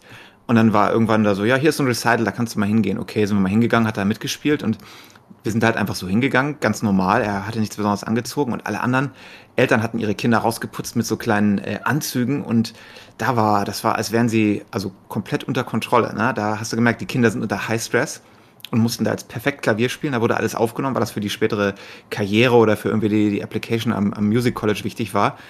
Und wir saßen halt da drin so ganz normal zwischen diesen ganzen komplett fanatischen Eltern, die ihre Kinder zum, zum Ultra-Piano-Player erziehen wollten. Und ich glaube, es gibt es bei diesen äh, Beauty-Pageants und anderen Sachen genauso. Du hast keine Shortage an, äh, an, an crazy Eltern, die ihre Kinder äh, mehr oder weniger äh, vermarkten wollen und als Produkt irgendwie betreiben. Ja, das geht, das nimmt aber auch mittlerweile Züge an, sogar in Deutschland. Ich glaube, in Amerika ist es noch krasser, aber auch in Deutschland, wo du auch als Lehrer irgendwie, also mittlerweile haben ein Großteil der Schulen in Deutschland haben wirklich ähm, wie soll ich sagen, ähm, Erlasse und ähm, spezielle Anwälte und so, die dich quasi beraten ähm, oder die dich, die dich raushauen, weil ständig mittlerweile Lehrer und Schulen verklagt werden. Also ähm, sogar in der Winterschule, als ich da noch war, war es so, dass du jedes Jahr irgendwie eine Klage hattest, weil irgendein ähm, Elternteil sagt, ja, wieso kriegt meine meine, meine Tochter nur die und die Note, ja, weil sie es verdient hat. Ja, aber ähm, da muss ich jetzt irgendwas finden, was ich, was ich, was ich anfechten kann. So. Er klagt gegen eine Not. Ganz, du, ey, Clay, ich habe auch, ich habe, also wenn ich das so hören würde kein Lehrer würde ich auch sagen, so, so ein Affentheater. Aber das, das ist in der Tat, also auch in meiner neuen Schule passiert das immer wieder. Ich, also jedes Jahr, wenn Zeugnisse sind, bei den Abschlussklassen hast du irgendwelche Prozesse wo Leute irgendwie sich an Formfehlern aufgeilen, wo Leute, also äh, mittlerweile ist es so, dass wir auch klare Ansagen haben, wirklich jeden Pups zu dokumentieren in Bezug auf unsere Noten. Es gibt halt Fächer, wo das, wo das nicht so offensichtlich ist, wo schon es sehr ähm, nach der individuellen Einschätzung des Lehrers geht, Beispiel Sportunterricht. Was meinst du, wie oft ich mich mit Eltern auseinandersetzen muss, auch schon in den niedrigen Klassen? Ich hatte jetzt in der sechsten Klasse wirklich, wirklich fuchsteufels äh, Eltern, die gesagt haben, warum kriegt mein Sohn in Sport eine 2 und keine 1? So, dann, dann äh, rechtfertige dich mal. Dann sage ich ja, weil er es verdient hat. Weil er mit dem, was wir diese Saison gemacht haben oder dieses Jahr, einfach eher eine 2 ist als eine 1. Ja, das möchte ich erklärt haben und warum ist das denn so? Und dann äh, irgendwann habe ich angefangen, ähm, mein Handy oder mein iPad, da gibt's ja diese Lehrer-Apps, wo du einfach Noten eintragen kannst, wegen allem möglichen Scheiß. Und ich mache es mittlerweile so, dass ich in Sportunterricht in jeder Stunde allen schön eine Note gebe. Das ist zwar zusätzlicher Aufwand, aber das, ähm, das minimiert halt, du hast halt halt eine, eine Pflicht, das, das, das darzustellen, das darzulegen. Und wenn du sagst, ja, irgendwie die Leistung und er hat für, für Tischtennis in diesem Jahr das gekriegt und für Ultimate Frisbee das, das ist durchaus anfechtbar. Und wenn ich jede Stunde eine Note gebe, dann kann ich einfach so eine Menge von Noten präsentieren und kann sagen, ja, das sind alles Sportstunden im Jahr, die wir gemacht haben. Das ist die Durchschnittsnote, deshalb kriegt er eine 2 und dann bin ich safe. Ich verstehe nicht, wie das anfechtbar ist. Die gehen doch nicht vor Gericht damit, oder? Ach, tun sie, tun sie. Kannst du. Da, da sitzt ein Richter und, und hört sich die Scheiße an. Richtig. Und warum, du, warum du der kleine Kevin da eine 2 statt eine 3 im Sport bekommen hat oder eine 3 Ich weiß, dass es affig ist, aber ähm, also gerade so in, in so reichen Vierteln und so, also Eliteschulen und so, ähm, die halt geben richtig viel Geld aus, die, die Bundesländer mittlerweile für Anwälte. Ähm, und die haben ständig irgendwelche Prozesse. Und vor allen Dingen ähm, wirst du als Beamter auch richtig drauf gedrillt, ne? Im Sinne von, du musst irgendwie jederzeit nachweisen können, warum der die Note kriegt. Das heißt, bei uns ist es noch nicht so krass. Da haben wir vielleicht ein bis zwei pro, pro, pro Abschluss. Wir sind eine relativ große Schule mit, mit fünf, sechs Klassen pro Jahrgang. Ähm, und auf dem Land ist das auch wenig, aber gerade so, wenn du so Hamburg, so in die reichen Gegenden guckst, wenn du da mit Kollegen diskutierst, die haben ständig irgendwelche Prozesse. Die sind auch richtig, wie soll ich sagen, eingeschüchtert trifft es nicht, aber die dokumentieren wirklich jeden Pups, damit die da ähm, kein, kein, ja, keine Fläche für sowas bieten, ne? Und auch mit Formfehlern arbeiten und so weiter. Also das ist richtig krass. Und manchmal sind ja Lehrer auch einfach, wie soll ich sagen, hm, schlecht. und äh, ja, wir hatten klar, ja in unserer Schulzeit auch das Gefühl, dass manche Note irgendwie ungerecht war und ausgewürfelt wurde. Ja. Und ähm, ja, manchmal trifft es auch den richtigen. Anfechten. Ja, klar kannst du das und wie du das kannst. Manchmal, ich sag's jetzt mal ganz fies, manchmal trifft es auch den richtigen, ne? Irgendwie ein Lehrer, der aus Grund von, also es gibt's immer wieder, ne? Es gibt nicht wie in jedem Schlu äh, äh, Beruf gute und schlechte. Ich bin so ein Berechtigkeitsfanatiker und ich finde auch, dass, also wenn der eine 2 verdient hat, dann gebe ich dem auch eine 2, weil das einfach ungerecht den anderen gegenüber ist, die sich eine 1 verdient haben. Von daher verschenke, verschenke ich keine Noten, nur um irgendwie nicht den, äh, den Stress mit den Eltern zu haben, so. Äh, und das Aber ist warum ist das denn so wichtig? Also ich verstehe also nicht, warum, wo, wo, also ja, ja, wenn, wenn, du wenn, wenn du Leben da sitzen bleibst oder so, dann würde ich es verstehen, aber wenn es ja, aber gerade im Abschluss, wenn du jetzt, du brauchst dein NC zum Beispiel, willst hier, keine Ahnung, was genau. studieren genau. und du brauchst da den exakten NC, damit du nicht sechs Monate warten musst für den Studienplatz und dann wollen die Eltern halt das Beste für ihr Kind und dann denken sie. Das ist das Problem, dass die Noten du halt. doch nicht auf einer auf eine, auf eine Abi-Schule, sondern auf. Doch, bin ich auch. Ach so. Bei uns, wir, wir, haben auch, wir haben auch eine Oberstufe bei uns. Aber selbst neunte und zehnte ist ja genau dasselbe, ne? Irgendwie, du musst ja, du bewirbst dich ja mit deinem Zeugnis. Das heißt, wenn du dem eine scheiß Note gibst, dann, so blöd das ist, kannst du dem echt äh, einen Strich durch seinen weiteren Lebensweg machen. Das ist natürlich essentiell. Deshalb kritisiere ich ja auch das Notensystem so und denke, dass das seit, keine Ahnung, mindestens 50 Jahren irgendwie äh, mal ersetzt werden, werden müsste gegen was anderes. Also geht es nur um Abschlusszeugnisse, nicht um irgendwas zwischendrin. Nee, es geht, es geht um neunte, zehnte. Ja, das sind ja, Ja, dann Abschlusszeugnisse, mit denen ich mich bewerbe, ne? Für meine Lehrstelle oder so. da Oder verstehe ich halt. ein bisschen mehr, dass die Leute sich aufregen. Ich dachte die ganze Zeit, in ganz normalen, äh, irgendein Random-Zeugnis in der sechsten Klasse kommt und dann kommen die Eltern und sagen, ich gehe vor Gericht, weil mein Nee, Sohn. also in den sechsten, also ich habe ich hab ständig Stress mit, mit Eltern und, und Jugendlichen, weil Jugendliche halt natürlich irgendwie null Selbstreflexion haben, nach Hause gehen und sagen, Herr Krömer hat mir nur eine 2 gegeben, ich bin so ein geiler Sportler, ich hätte eine 1 verdient. Und dann rufen Eltern bei mir an und sagen, ähm, oder schreiben mir und sagen, ähm, sie möchten bitte ganz genau erklärt haben, warum ihr Sohn nur eine 2 hat. Also die, die, gehen noch, die gehen noch nicht vor Gericht, weil es noch nicht so relevant ist, aber das sind die Eltern, die dann in der 9.10. auch sagen, so, ich nehme jetzt einen Anwalt, ich bin, ich bin damit nicht zufrieden und Anwälte, ra- es gibt da äh, Anrechte, Anwälte, die sich darauf spezialisiert haben sogar. Und die raten denen genau und wissen auch genau, wo sie gucken müssen. Irgendwie Formfehler, hat der Lehrer da und da was falsch gemacht. Du hast eine Dokumentationspflicht als Lehrer. Du musst es genau nachweisen können, warum du dem nur irgendwie eine 3 gibst oder so. Das ist in der Tat mittlerweile eine große Sache, die immer größer wird. Und das sind halt genau diese Eltern, die irgendwie, naja, manchmal kann es ja auch, ich sag's ja immer wieder, manchmal kann es ja auch sein, dass einfach ein Lehrer aus Grund von einer Antipathie eine schlechtere Note gibt. Das gibt es leider immer noch. Ah, das ist halt tricky. Du willst nicht, dass Genau. das abused wird, aber wenn mal wirklich ein Bad Apple, also ein, ein schlechter Lehrer ist, der wirklich was Falsches macht, dann willst du ja Recourse haben dagegen. Auf der anderen Seite hast du dann solche Eltern, die es dann halt St- Steuergelder verballern damit und die Schulen busy halten. Ne? Also ich sehr Ja, vor allen Dingen, äh, also wir- reden hier von irgendwie, wieso hatte mein Sohn nur eine 2 und keine 1, ne? Also das ist wirklich so, okay, jetzt hast du auch eine geile Note, wo ist denn ihr scheiß Problem so, ne? Ja, also da, da macht es noch weniger. Steht halt, dass sich irgendwer beschwert oder oder oder mein Ich, weiß, ich glaube, dein Mikro hat sich umgeschaltet, du bist auf einmal super leise. Ah, warum denn? Ich weiß es nicht, mein Lieber, ich weiß es nicht. Ja, also während Clay das fixt, also Wieder gut? Ist, ja, perfekt. Okay, erzähl weiter, dann brauche ich nicht weiter erzählen. Nee, ich sagte, mich, mich, mich würde es nicht wundern, wenn jemand sitzen bleibt oder so, dass man sich da mal nachforscht zumindest und guckt, woran hat's gelesen. Könnte man das ändern, aber bei irgend sowas wie ja, eine gut. 1 zu einer 2 und bei, bei Ja. einem, so, auch irgendwie bei einem Sport dann noch oder bei Kunst oder so, was du eh nicht so richtig bewerten kannst, finde ich. Du musst Also dir Folgendes so vorstellen. Es gibt Berufe, wo, wo es auf den Stein, deinen Schnitt ankommt. Das heißt, wenn du Ja. dich da bewirbst, musst du einen Schnitt von so und so haben. Und wenn dann irgendwie in Fach XY du eine schlechte Note kriegst und deinen Schnitt damit verkackst, dann musst du das irgendwie äh, in den Griff kriegen. Und ja, man kann natürlich sagen, und ich bin mir auch sicher, dass das in diesem Moment einige Zuhörer sagen werden, ja, man wird davon mal nachfragen dürfen. Ja, klar, ne? Aber ja, es ist halt, wie Sascha schon sagt, ein zweischneidiges Schwert. Die Lehrer oder die Eltern fühlen sich ungerecht behandelt. Oder die Schüler oder beide. Und die haben ja gar keine andere Möglichkeit. Wenn der Lehrer sagt, und es gibt ja Arschlochlehrer, das ist ja so wie in jedem Beruf, das ist nun mal so. Und der Lehrer sagt, ja, äh, Sie können mich mal, Ihr Sohn kriegt eine 4, weil er, und da gibt's ja auch teilweise wirklich affige Gründe, wenn ich mal manchmal höre, warum Kollegen schlechte Noten geben, denke ich halt auch, okay. Ähm, und wenn dann der Lehrer auch noch so einen, so einen komischen Grund sagt äh, und dann auch noch irgendwie so mega arrogant ist und so weiter, man kann das manchmal schon verstehen. Aber diese Welle an Klagen nimmt halt so zu, weil viele auch hören dann, ja, da hat jemand geklagt und der hat eine bessere Note gekriegt und es geht ja auch wirklich um viel, was er schon gesagt hat, ne, gerade so 13. um, um Studienplätze und so weiter und ja, dann klagst du halt mal, weil du das Beste für dein Kind willst, ne? So. Aber ist natürlich eine scheiß. Entwicklung, ne? Ist natürlich auch, ja. Wird immer mehr. Ich sag's euch, es wird immer mehr. So. Und ja, von daher wäre es ganz gut, wenn, wenn die AI-Technologie da mal einschreitet demnächst und wir einen AI-Begleiter haben, der das alles schön dokumentiert und wir dann einfach nichts mehr beweisen müssen, weil die AI sagt, ja, in der und der Stunde hat er das und das gemacht, hat er nur das und die und die Note. Unser KI-Overlord wird die Noten perfekt vergeben und Ja. sagen, Nexus, du bist Ich zu zu langsam, nur eine 2. Ich sage halt zu meinen Schülern auch, ne, ähm, es gibt einfach keine perfekten Noten, das ist das Problem, ne? Also äh, Le- Lehrer versuchen da auch, also es gibt ja auch viele gute Lehrer, ne, nicht nur Scheiße und versuchen wirklich, also ich bin auch jemand, der, wenn er eine Arbeit korrigiert zum Beispiel, immer versucht, nicht auf den Namen zu gucken, ne? Weil, ob du willst oder nicht, manche Leute sind halt für dich negativ belegt und manche positiv. Und wenn du zweimal dieselbe Arbeit vorliegen hast von einem Schüler, den du magst, der irgendwie nett ist, sich im Unterricht einbringt, der tolle Eltern hat und so weiter, und du hast dieselbe Arbeit von einem Typen, der nur Scheiße baut, der nur auf den Sack geht, irgendwie sich mit, sich mit Schülern äh, prügelt, der äh, Eltern hat, wo du, äh, wo du immer nur die Augen verdrehen kannst, dann, ob du es willst oder nicht, bewertest du die schlechter. Ne? Gerade wenn es so, so Antworten sind, die auf der Kippe stehen, wo man sagen könnte, gibt es jetzt zwei oder drei Punkte, ja, aber.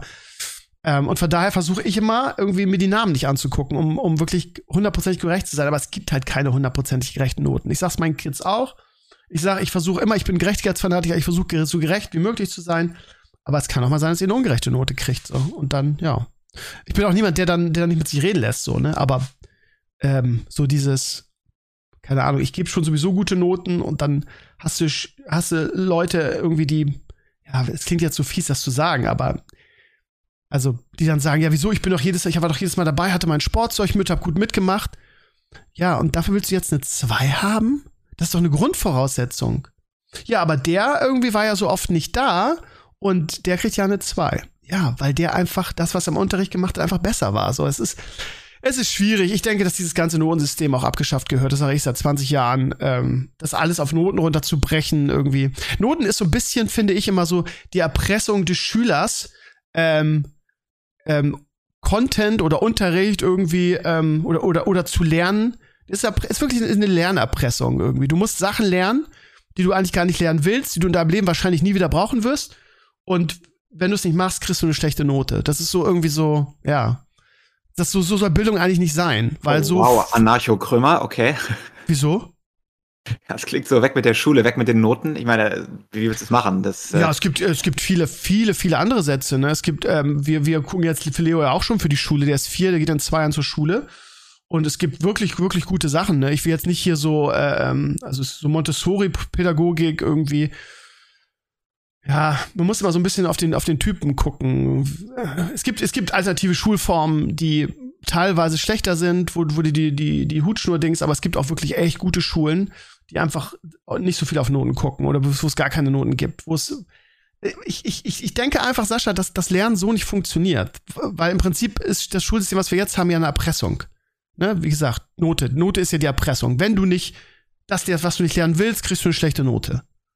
Und wie viel von dem, was wir in der Schule gelernt haben, haben wir fürs Leben gebraucht? 10 Prozent, 20 Prozent? Es ist ja nicht nur das, was du lernst, sondern du lernst zu lernen. Du lernst, dass Sachen Schon Konsequenzen klar. haben. Du lernst äh, ein Reward für etwas. Ne? Und im, im später Ja. im Leben äh, funktioniert es ja auch nicht. Da musst du liefern, wenn du irgendwas möchtest. Ne? Ist ja auch ein Teil der Schule. Aber ich sage nicht, dass es perfekt ist und Noten garantiert auch nicht. Aber ohne Noten kann ich mir auch nicht vorstellen, weil dann hast du keinerlei Qualitätskontrolle mehr. Wie willst du dann noch sagen, wer gut lernt und wer nicht? Ne? Das ist in der Tat wirklich ein Problem. Das äh, hängt natürlich auch mit unserer Gesellschaft zusammen, ne? dass immer irgendwie alle nur die Besten haben wollen und dass wir keine andere Art haben, Schüler zu beurteilen oder zu sagen, der ist gut und der ist schlecht. Aber ich, ich glaube einfach, dass das äh, gerade bei diesen Jugendlichen, ich sehe es ja wirklich jeden Tag, ne? Also wenn jemand bei mir im Unterricht sitzt und der ist gelangweilt von dem Thema oder hat auf das Fach überhaupt keinen Bock, quält sich sowieso und ich sage dem, pass mal auf, wir schreiben morgen eine Arbeit, du musst jetzt lernen, sonst kriegst du eine schlechte Note. Ja, es wäre halt, also es wäre natürlich geiler, wenn, wenn er wenn er lernt, weil er, weil ihn das Thema interessiert. Und Ja, das aber das natürlich. kannst du nur mit mehr du Geld fixen, dass du sagst, Natürlich. hey, was interessiert dich denn? Dann wählst du das und das und das und das. Du Ach, müsstest möchtest halt- das gar nicht. Aber bestimmte Sachen brauchst du halt. Du brauchst Mathe, ja. Du willst nicht die Menschheit dümmer machen. Du musst schreiben, lesen, Mathe und ein bisschen Weltkunde. Wenn du den Leuten keine Geschichte mehr beibringst, weil alle Geschichte langweilig finden, dann hast du eine dumme Bevölkerung, die nicht mehr wissen, was vor 20 Jahren passiert ist. Ne? aber da sind Auch wir wenn wieder langweilig beim, ist, das zu lernen. dann sind wir wieder beim, braucht man das heutzutage noch, ne, wo wir bei der AI-Sache auch waren, ne? Ich bin, bin total bei dir, natürlich müssen sie lesen und schreiben lernen, natürlich müssen sie ein bisschen Mathe können, aber wenn ich, ich hatte nur Mathe-Leistungskurs, wenn, wenn, wenn ich an das denke, was ich da gelernt habe, wofür? Ja, okay. Dann musst du dich halt früher spezialisieren und also mir ist ein Schüler lieber irgendwie, der, der sich für irgendein Fach entschieden hat, da Bock drauf hat und, und gerne lernt, weil Also- nicht, und, und, den ich nicht mit Noten erpressen muss, so. Das ist eine Sache, die gefällt mir hier im Schulsystem besser, gerade an den größeren Schulen. Ne? Äh, Du hast mehr Auswahl zum Beispiel. In Lukis äh, Klasse, wo er jetzt ist, du kannst zum Beispiel, wenn du weißt, du möchtest hinterher Medizin machen, gibt es schon Medizinvorbereitungskurse oder für Richtung Tierarzt oder Agriculture oder ähm, Accounting und solche Sachen. Das heißt, du kannst dann sehr viel dazu wählen, was schon super berufsspezialisiert ist, wenn es dich interessiert. Wenn du sagst, ich möchte Arzt werden, kannst du jetzt schon so äh, Pflegegrundlagen und sowas lernen, anstatt äh, Erdkunde oder sowas. Ne? Aber auch an Das- diesem System gibt's ja Schwächen, ne? Also wer kann in der sechsten Klasse schon mit Sicherheit sagen, was er beruflich später machen will, ne? Dann, Ja, natürlich. dann spezialisierst du dich auf irgendwas und dann heißt es, ja, ja, finde ich eigentlich jetzt auf Dauer gar nicht so geil, ich möchte einen anderen Weg gehen und dann heißt es, ja, ist schwierig, ne? Du hast jetzt hier bisher nur Medizinkurse gemacht, Ja. Jetzt kannst du Aber nicht mehr Profisport Kannst du werden. nicht fixen. Ich meine, die Ja. Gesellschaft sagt, unsere Leute in der Schule, die Kinder, die müssen zumindest lesen, schreiben, rechnen können. Die müssen ein bisschen was über History wissen. Ob sie das lernen wollen oder nicht, ist egal. Das musst du lernen, weil sonst haben wir Erwachsene, die Vollidioten sind und die nicht wissen, wie die Welt funktioniert. Und das ist natürlich langweilig, weil keiner möchte äh, Mathe lernen und keiner möchte vielleicht irgendwie fünf Jahre lang über den Zweiten Weltkrieg lernen. Weil wir haben halt gesagt, als Gesellschaft, das ist wichtig, dass du das weißt, sonst entlassen wir Leute ins Leben, die dieses Zeug nicht können. Und ich finde es akzeptabel, dass du die Kinder durchzwingst. Damit sie als vernünftige Erwachsene In Also ab einer, zu einer gewissen Ebene ja, bin ich total bei dir. Ne? So die Grundsachen, Grundlagen auf jeden Fall. Aber ja, keine Ahnung. Ich glaube, ich glaube, das würde besser, generell Schule würde besser funktionieren. Das machen ja auch andere Länder schon so. Wenn du. Das hast du doch alles schon durch, nach den ersten Jahren durch. Also ja. das, was du ab der sechsten, siebten, ah, sagst du vielleicht noch nicht, und siebte, achte irgendwie in Mathe kriegst, das ist ja das hat ja nichts mehr mit normaler Mathe zu tun. Eben. Also das, das, das, das, das brauchst du ja nicht. Also wenn du nicht irgendwie Architekt wärst oder was auch immer, brauchst nee, du das, aber das, das, würdest du dann ja eh noch lernen. Das Wissen, aber es ist, was es mit dir macht, dass du deinen Kopf auf die Art benutzt, das das baut dein Gehirn aus. Kannst du ja auch in anderen Bereichen. Also, also das ist ja nicht so, dass gar nichts gemacht. Gerade Mathe ist, ja, Mathe ist gerade wichtig. Aber wenn, wenn ich dich zwinge, jahrelang super komplexe Gedanken, äh, dein Gehirn zu benutzen auf eine bestimmte Art, entwickelt sich als Kind dein Gehirn anders. Wenn ich dir die Mathe beibringen würde, außer dem kleinen einmal eins, weil das das einzige ist, was du wirklich brauchst, gerade heute, ne, äh, hat es trotzdem eine Auswirkung auf, dein, äh, auf deine Entwicklung. Ja, aber, ja, aber warum ist das eine positive Entwicklung? Also, ich meine, das, dann, das, das, Gleiche könntest du ja mit Sachen nutzen, die eher auf den Charakter des, äh, der Person zugeschneidert sind. Ich kann mich also, erinnern, wie bei mir im Abi irgendwie die ganzen Künstler, die unfassbare Künstler waren, sich mit Mathe rumgequält haben und keiner ja. hat verstanden, warum sie es machen müssen. So, die werden es nie wieder brauchen in ihrem Leben, die werden es nicht studieren, die brauchen diese Entwicklung des Gehirns nicht. Das ist doch genau der Punkt, dass sich Synapsen bilden für Dinge irgendwie, die du, die du täglich tust. So. Und ich brauche diese Synapsen in Mathematik nicht, weil ich sowieso Künstler werden will. Und das merkt man ja auch in der Oberstufe sowieso und vielleicht schon relativ früh. Ähm, ich bin da ehrlich gesagt mehr bei Enclaves, weil ich, weil ich auch sehe, wie sich, wie sich Schüler in gewissen Bereichen rumquälen und das für alle Beteiligten nicht nur keinen Spaß macht, sondern auch überhaupt keinen Sinn hat. So, weißt du? Also. Ja, also ich finde da den amerikanischen Weg, was Sascha gerade gesagt hat, auch deutlich besser, dass du ja. dich äh, viel earlier auf, also das, das, dafür brauchst du halt auch diese riesigen Schulen und das, das, das Funding, äh, das Financing dafür dann, ne, das Funding. Ähm, aber also das in, in Deutschland, was ich zur Auswahl hatte, also meine Schulzeit war wirklich, uah, es war genau, einfach ja, langweilig für mich ab der siebten, achten. Ich habe das nicht gemocht. Ich bin, ich bin, äh, denke ich, habe ein ganz akzeptables Allgemeinwissen eigentlich und habe mir das damals auch schon angeeignet, aber das habe ich halt alles nie gebraucht und das habe ich halt auch alles nie gelernt dort in der Schule, sondern das habe ich halt außerhalb gelernt, weißt du. Ähm, und das hatte mir aber gleichzeitig so gut wie nichts gebracht, außer für für Deutsch und für Erdkunde eventuell und für Wieso. Und das war's. Und der Rest war alles Mumpitz. Dann habe ich irgendwelche komischen weiß ich, Bunsenbrenner in Physik nutzen müssen und ich dachte mir, was, mir doch scheißegal hier. Ich weiß bis heute nicht, was ich da getan habe. Biologie hat mich auch nicht mehr interessiert an dem Punkt, weißt du, das sind alles so Sachen, bäh.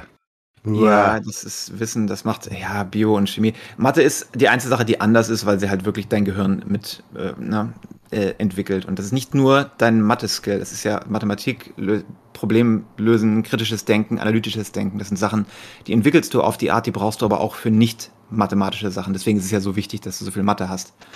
Ähm, alles andere, ja, alles. Chemie. Nee, das, sorry, das kannst du nicht anders sehen, das ist geproven. Das, da zeigt mir die Science, die das widerlegt. Das ist seit ist, Science. Ich würde ja sagen, du musst ist. Mathe im Dings haben, weil du sonst nicht lebensfähig bist und nicht logisch denken kannst, oder was? Es macht Quatsch. einen Unterschied. Doch, wenn, wenn du, äh, du bist, ja klar, du bist nicht Kaspar Hauser irgendwie am Ende, ne? Aber es macht einen Unterschied. Also ich kann mich nur noch erinnern, dass ich dauernd mit irgendwelchen Geodreiecken und irgendwelchen komischen Parabeln da rumgezeichnet habe. Ich weiß bis heute nicht, was ich getan habe. Vielleicht bin ich deswegen so verkorkst geworden, aber ähm, vielleicht habe ich mich nicht gut genug entwickelt, weil ich nicht aufgepasst habe, aber das hat mir keinen Spaß gemacht. Also du hättest ich mir ja nicht, alles andere geben macht. können.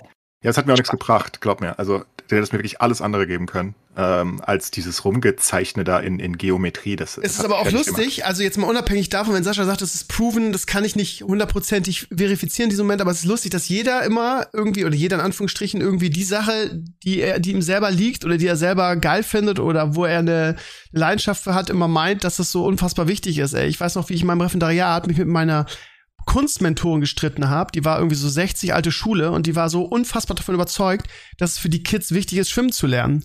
Und ich bin ja nun Schwimmhasser ähm, und äh, habe das überhaupt nicht eingesehen, um mit denen schwimmen zu gehen. Und sie, sie hat mir dann eine schlechte, eine schlechte Bewertung gegeben in meiner Schulbeurteilung und hat da reingeschrieben, Herr Krümmer macht keinen jahreszeitgemäßen Sportunterricht, weil ich nicht mit denen jede Woche schwimmen gehen wollte. So, weißt du, das ist, und das war, für sie war das so wichtig. Das ist, das ist für die Charakterbildung extrem, das ist essentiell, dass sie schwimmen lernen. Warum? Warum? Warum können. Äh, nee, nicht für die Charakterbildung, aber Schwimmen ist ja was Praktisches. Du willst nicht, dass die aus Versehen ertrinken. Deswegen Schwimmen ja, ist ein Survival-Skill. Also, das lernst du, damit du nicht ertrinkst. Alles andere, ja, vielleicht Fitness oder whatever, aber. Ja, aber wie, warum, wo besteht denn die Gefahr in deren Leben, dass die ertrinken? Naja, den dich immer. Also, Hä? das finde ich auch. Ich finde so, natürlich, ey, da muss ja nur eine Flutkatastrophe kommen und du bist gerade aus der Gasse aus Versehen. Dann hast du natürlich auch ein Problem. Also passiert ja, äh, Leute ertrinken. Leute ertrinken auch, weil sie irgendwie äh, in Urlaub fahren und, und, und weil sie mal zu tief reingehen und dann, dann kommt auf einmal ein Strudel. Also das passiert ja. Ich, ich denke schon, dass jeder schwimmen lernen sollte. Doch, da bin ich auch dafür. Ich sehe Schwimmen ich sollte man den- können. Sehe ich nicht. Ich, will- ich, wirklich, ich wirklich nicht. Das ist die, die also das ist ja. Wow, du bist Ahnung. aber heute hier der Science Denier vom Dienst. Was hat das mit Science zu tun, Alter? Ich, ich, keine Ahnung. Ey, Aber Leute sollten doch schwimmen können. immer- Alter. das ist doch wirklich ein nützliches Tool. Also hab- selbst wenn hab- du nicht, nicht ertrinkst, dann kannst du ja wenigstens mal schwimmen. Das, das ist ja ich habe Schwimmen immer gehasst und habe nie verstanden, warum ich irgendwie schwimmen muss. Also ich mu- musste dann im Studium sogar DLRG machen, also Rettungsschwimmer. Das war so eine Quälerei für mich, weil ich halt auch noch eine Chlorallergie habe. Und wenn ich ins, ins Schwimmbad gehe und da ist Chlor drin, quillen meine Augen, ich sehe aus wie Mesut Özil. Äh, für mich war das immer und ich habe ich hab das nie, wie- also jetzt als Lehrer natürlich, wenn ich auf Klassenfahrt bin, ne, als DLRG kann ich dann äh, Schüler retten und so, aber in der Pass auf, Regel Also ich kann dir mal ein USA-Beispiel geben. Ja? Von Ja. den Leuten, die ertrinken in den USA, ist Ertrinken deutlich mehr Schwarze prozentual als Weiße. Warum ist das? Ist Wasser rassistisch? Nee. Ist daran, weil viele Schwarze nicht schwimmen können, weil die früher durften sie halt nicht in die Pools und solche Sachen. Ne? Dadurch hatten die nicht die Gelegenheit, schwimmen zu lernen. Und es macht einen Unterschied. Leute, die nie schwimmen gelernt haben, sind more likely zu ertrinken. Ja, aber wenn ich nicht schwimmen kann, dann gehe ich doch nicht ins Wasser.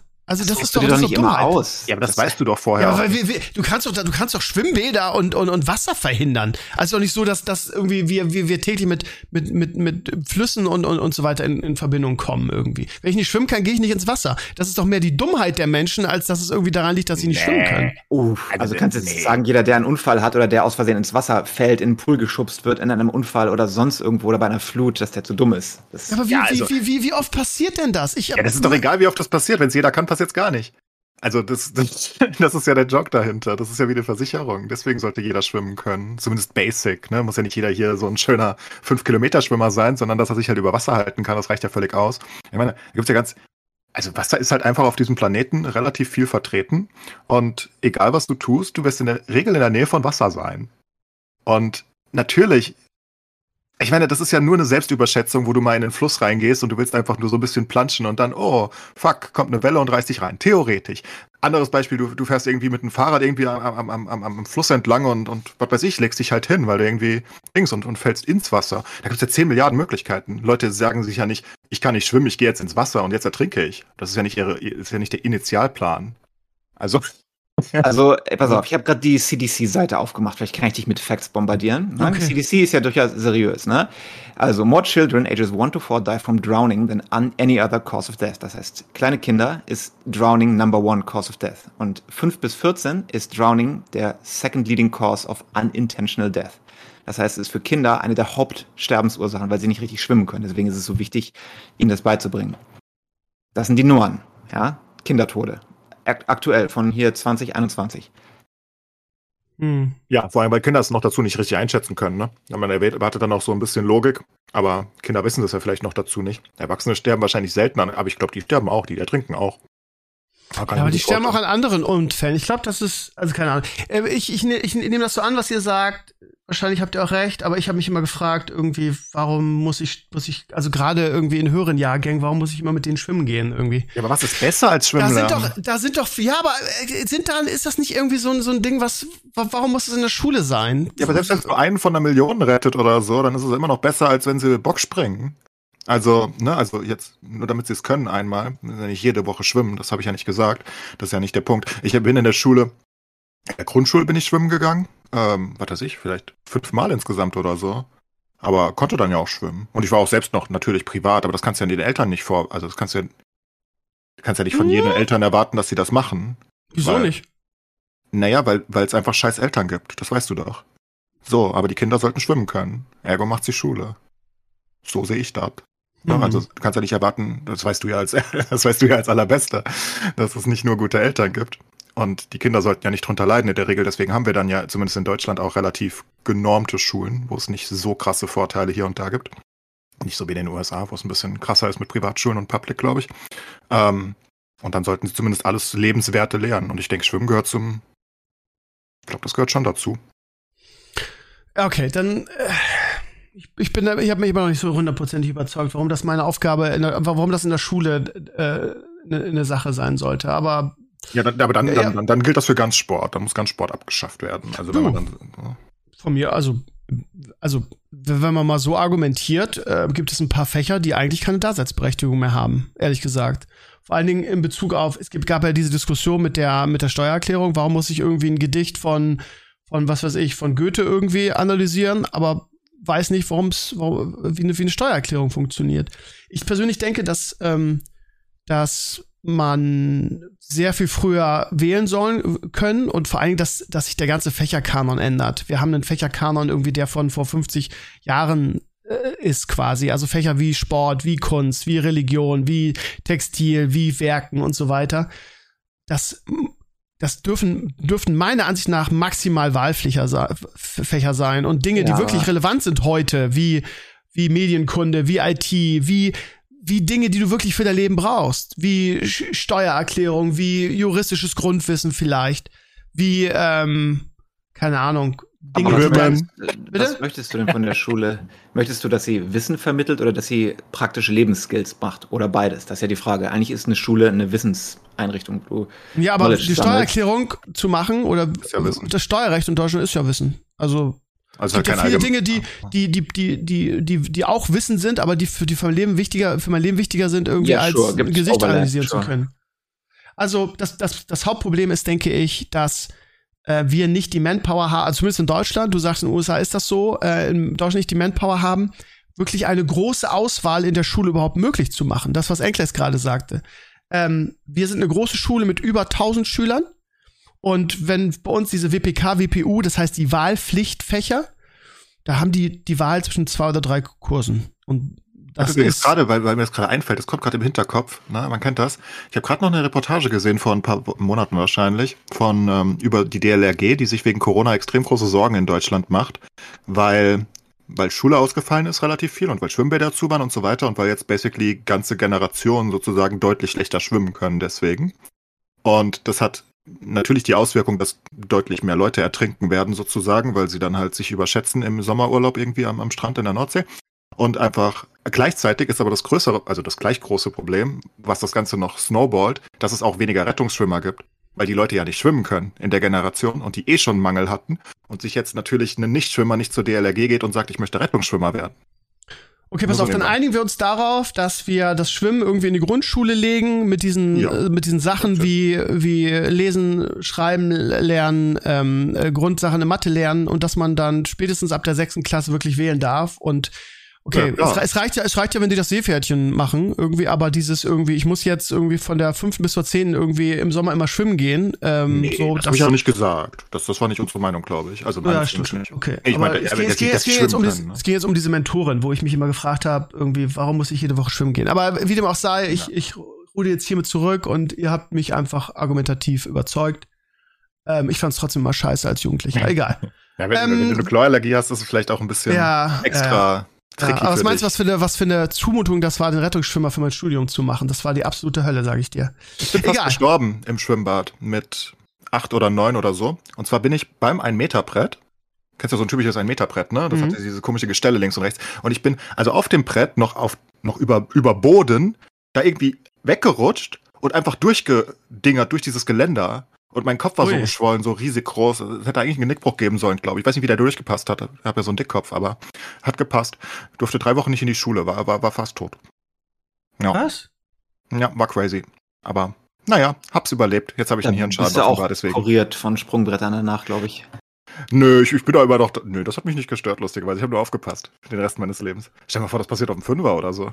Du bist aber ganz weg. Ich muss mal ganz kurz zurückkommen. Also die Auswahl ist das Problem. Ich weiß nicht, wie die amerikanischen Schulen das machen, ob die größer sind. Und da kommt halt wieder diese Option, die wir in den letzten Wochen immer wieder besprochen haben, die die AI irgendwie der Computerlehrer äh, oder zumindest der einen begleitet oder halt irgendwie ähm, das outzusourcen, dass man sagt, okay, wir wollen, dass Kinder eine größere Auswahl haben an möglichen Kursen, dass sie sich wirklich für irgendwas entscheiden können was sie interessiert. Und wenn wir das manpower-technisch, weil es über Lehrermangel gibt, weil der Job in, in Deutschland super unattraktiv ist, weil immer mehr Lehrer irgendwie flüchten, weil es einfach keinen Spaß macht und das Schulsystem absolut nicht mehr zeitgemäß ist, dann muss man halt irgendwie das mit Fernunterricht lösen. Wenn, Aber wenn die sagt, Digitalisierung hat doch schon viel geholfen. Also, ähm, ja, wo denn? Also vielleicht bei euch, bei ja, uns bei uns, nicht.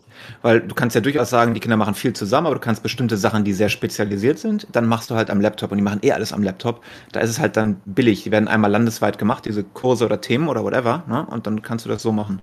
Ja, genau, genau. Genau so ist es. Aber bei uns, mein Lieber, hat nicht jeder Laptop. Bei uns hat nicht mal jemand, jemand ein, iPad. Okay, aber das ist aber auch unentschuldbar, warum Deutschland da so hinterher ist. Ja, ich weiß es auch nicht. Ich weiß es auch nicht. Aber es, es, es, es gibt doch keine Anstalten, das zu ändern. Das ist ja das Schlimme irgendwie. Das wird einfach ausgesessen irgendwie. Das ist ähnlich wie bei Pandemie mit uns. Ja, wir wussten ja nicht, dass jetzt die nächste Welle auch wieder so krass ist. Wir haben leider keine Konzepte und wissen nicht, macht ihr mal als Lehrer. Und das ist genau dasselbe mit dem, mit dem IT. Wir haben die IT verschlafen seit Jahren irgendwie. Wir wissen auch nicht, wie das in den Griff zu kriegen ist. Es ist zu teuer. Und ähm, den Unterricht wollen wir auch nicht anpassen, also lassen wir es einfach und sitzen es aus. So läuft das in Deutschland. Und ähm, das sind viele Länder, auch in Europa, die uns da schon lange überholt haben. Und also, wenn ich diese Spezialisierung in Deutschland ist halt ein Joke. Wenn ich irgendwie äh, bei uns zum Beispiel jetzt in der siebten, ich habe ein WPU in der sieben, äh, Fit und Gesund heißt der, das heißt viel Sporttheorie auch. Und die Alternativen sind irgendwie, glaube ich, Französisch und, und Spanisch oder so. Das sind die Alternativen. Das heißt, ich habe hab drei Sachen wählen, davon sind zwei Sprachen und eine Sport. Ja, wow. Das ist ja eine tolle Wahl. Und dann, das wird begründet mit, ja, wir haben zu wenig Stunden, Lehrerstunden, wir haben zu wenig Personal, das haben alle Schulen in Deutschland, deutschlandweit, äh, weil keiner mehr Bock hat, den Job zu machen, weil er einfach super unattraktiv geworden ist. Wie kriege ich das in den Griff? Wie kann ich wirklich das, das Bildungsniveau anheben? Wie kann ich dafür sorgen, dass, dass Schüler sich spezialisieren können, dass Schüler Dinge lernen, die sie wirklich interessieren? Ja, IT-Lösungen. Fern, Fernunterricht irgendwie. Ich kann jemand, der sehr, sehr gut ist, dann per, per, per Kamera oder per Laptop irgendwie dazuschalten, der denen das dann erklärt. So, und das kann man ja in, in diversen Weisen noch ausbauen mit VR-Möglichkeiten. Äh, äh, also die, die Möglichkeiten, die wir haben, sind ja schier unendlich. Aber wir, wir, wir schaffen es ja nicht mal, dass alle unsere Schüler irgendwie ein, ein, ein Handy, ein, ein Tablet oder ein oder Laptop haben. Nicht mal das schaffen wir ja.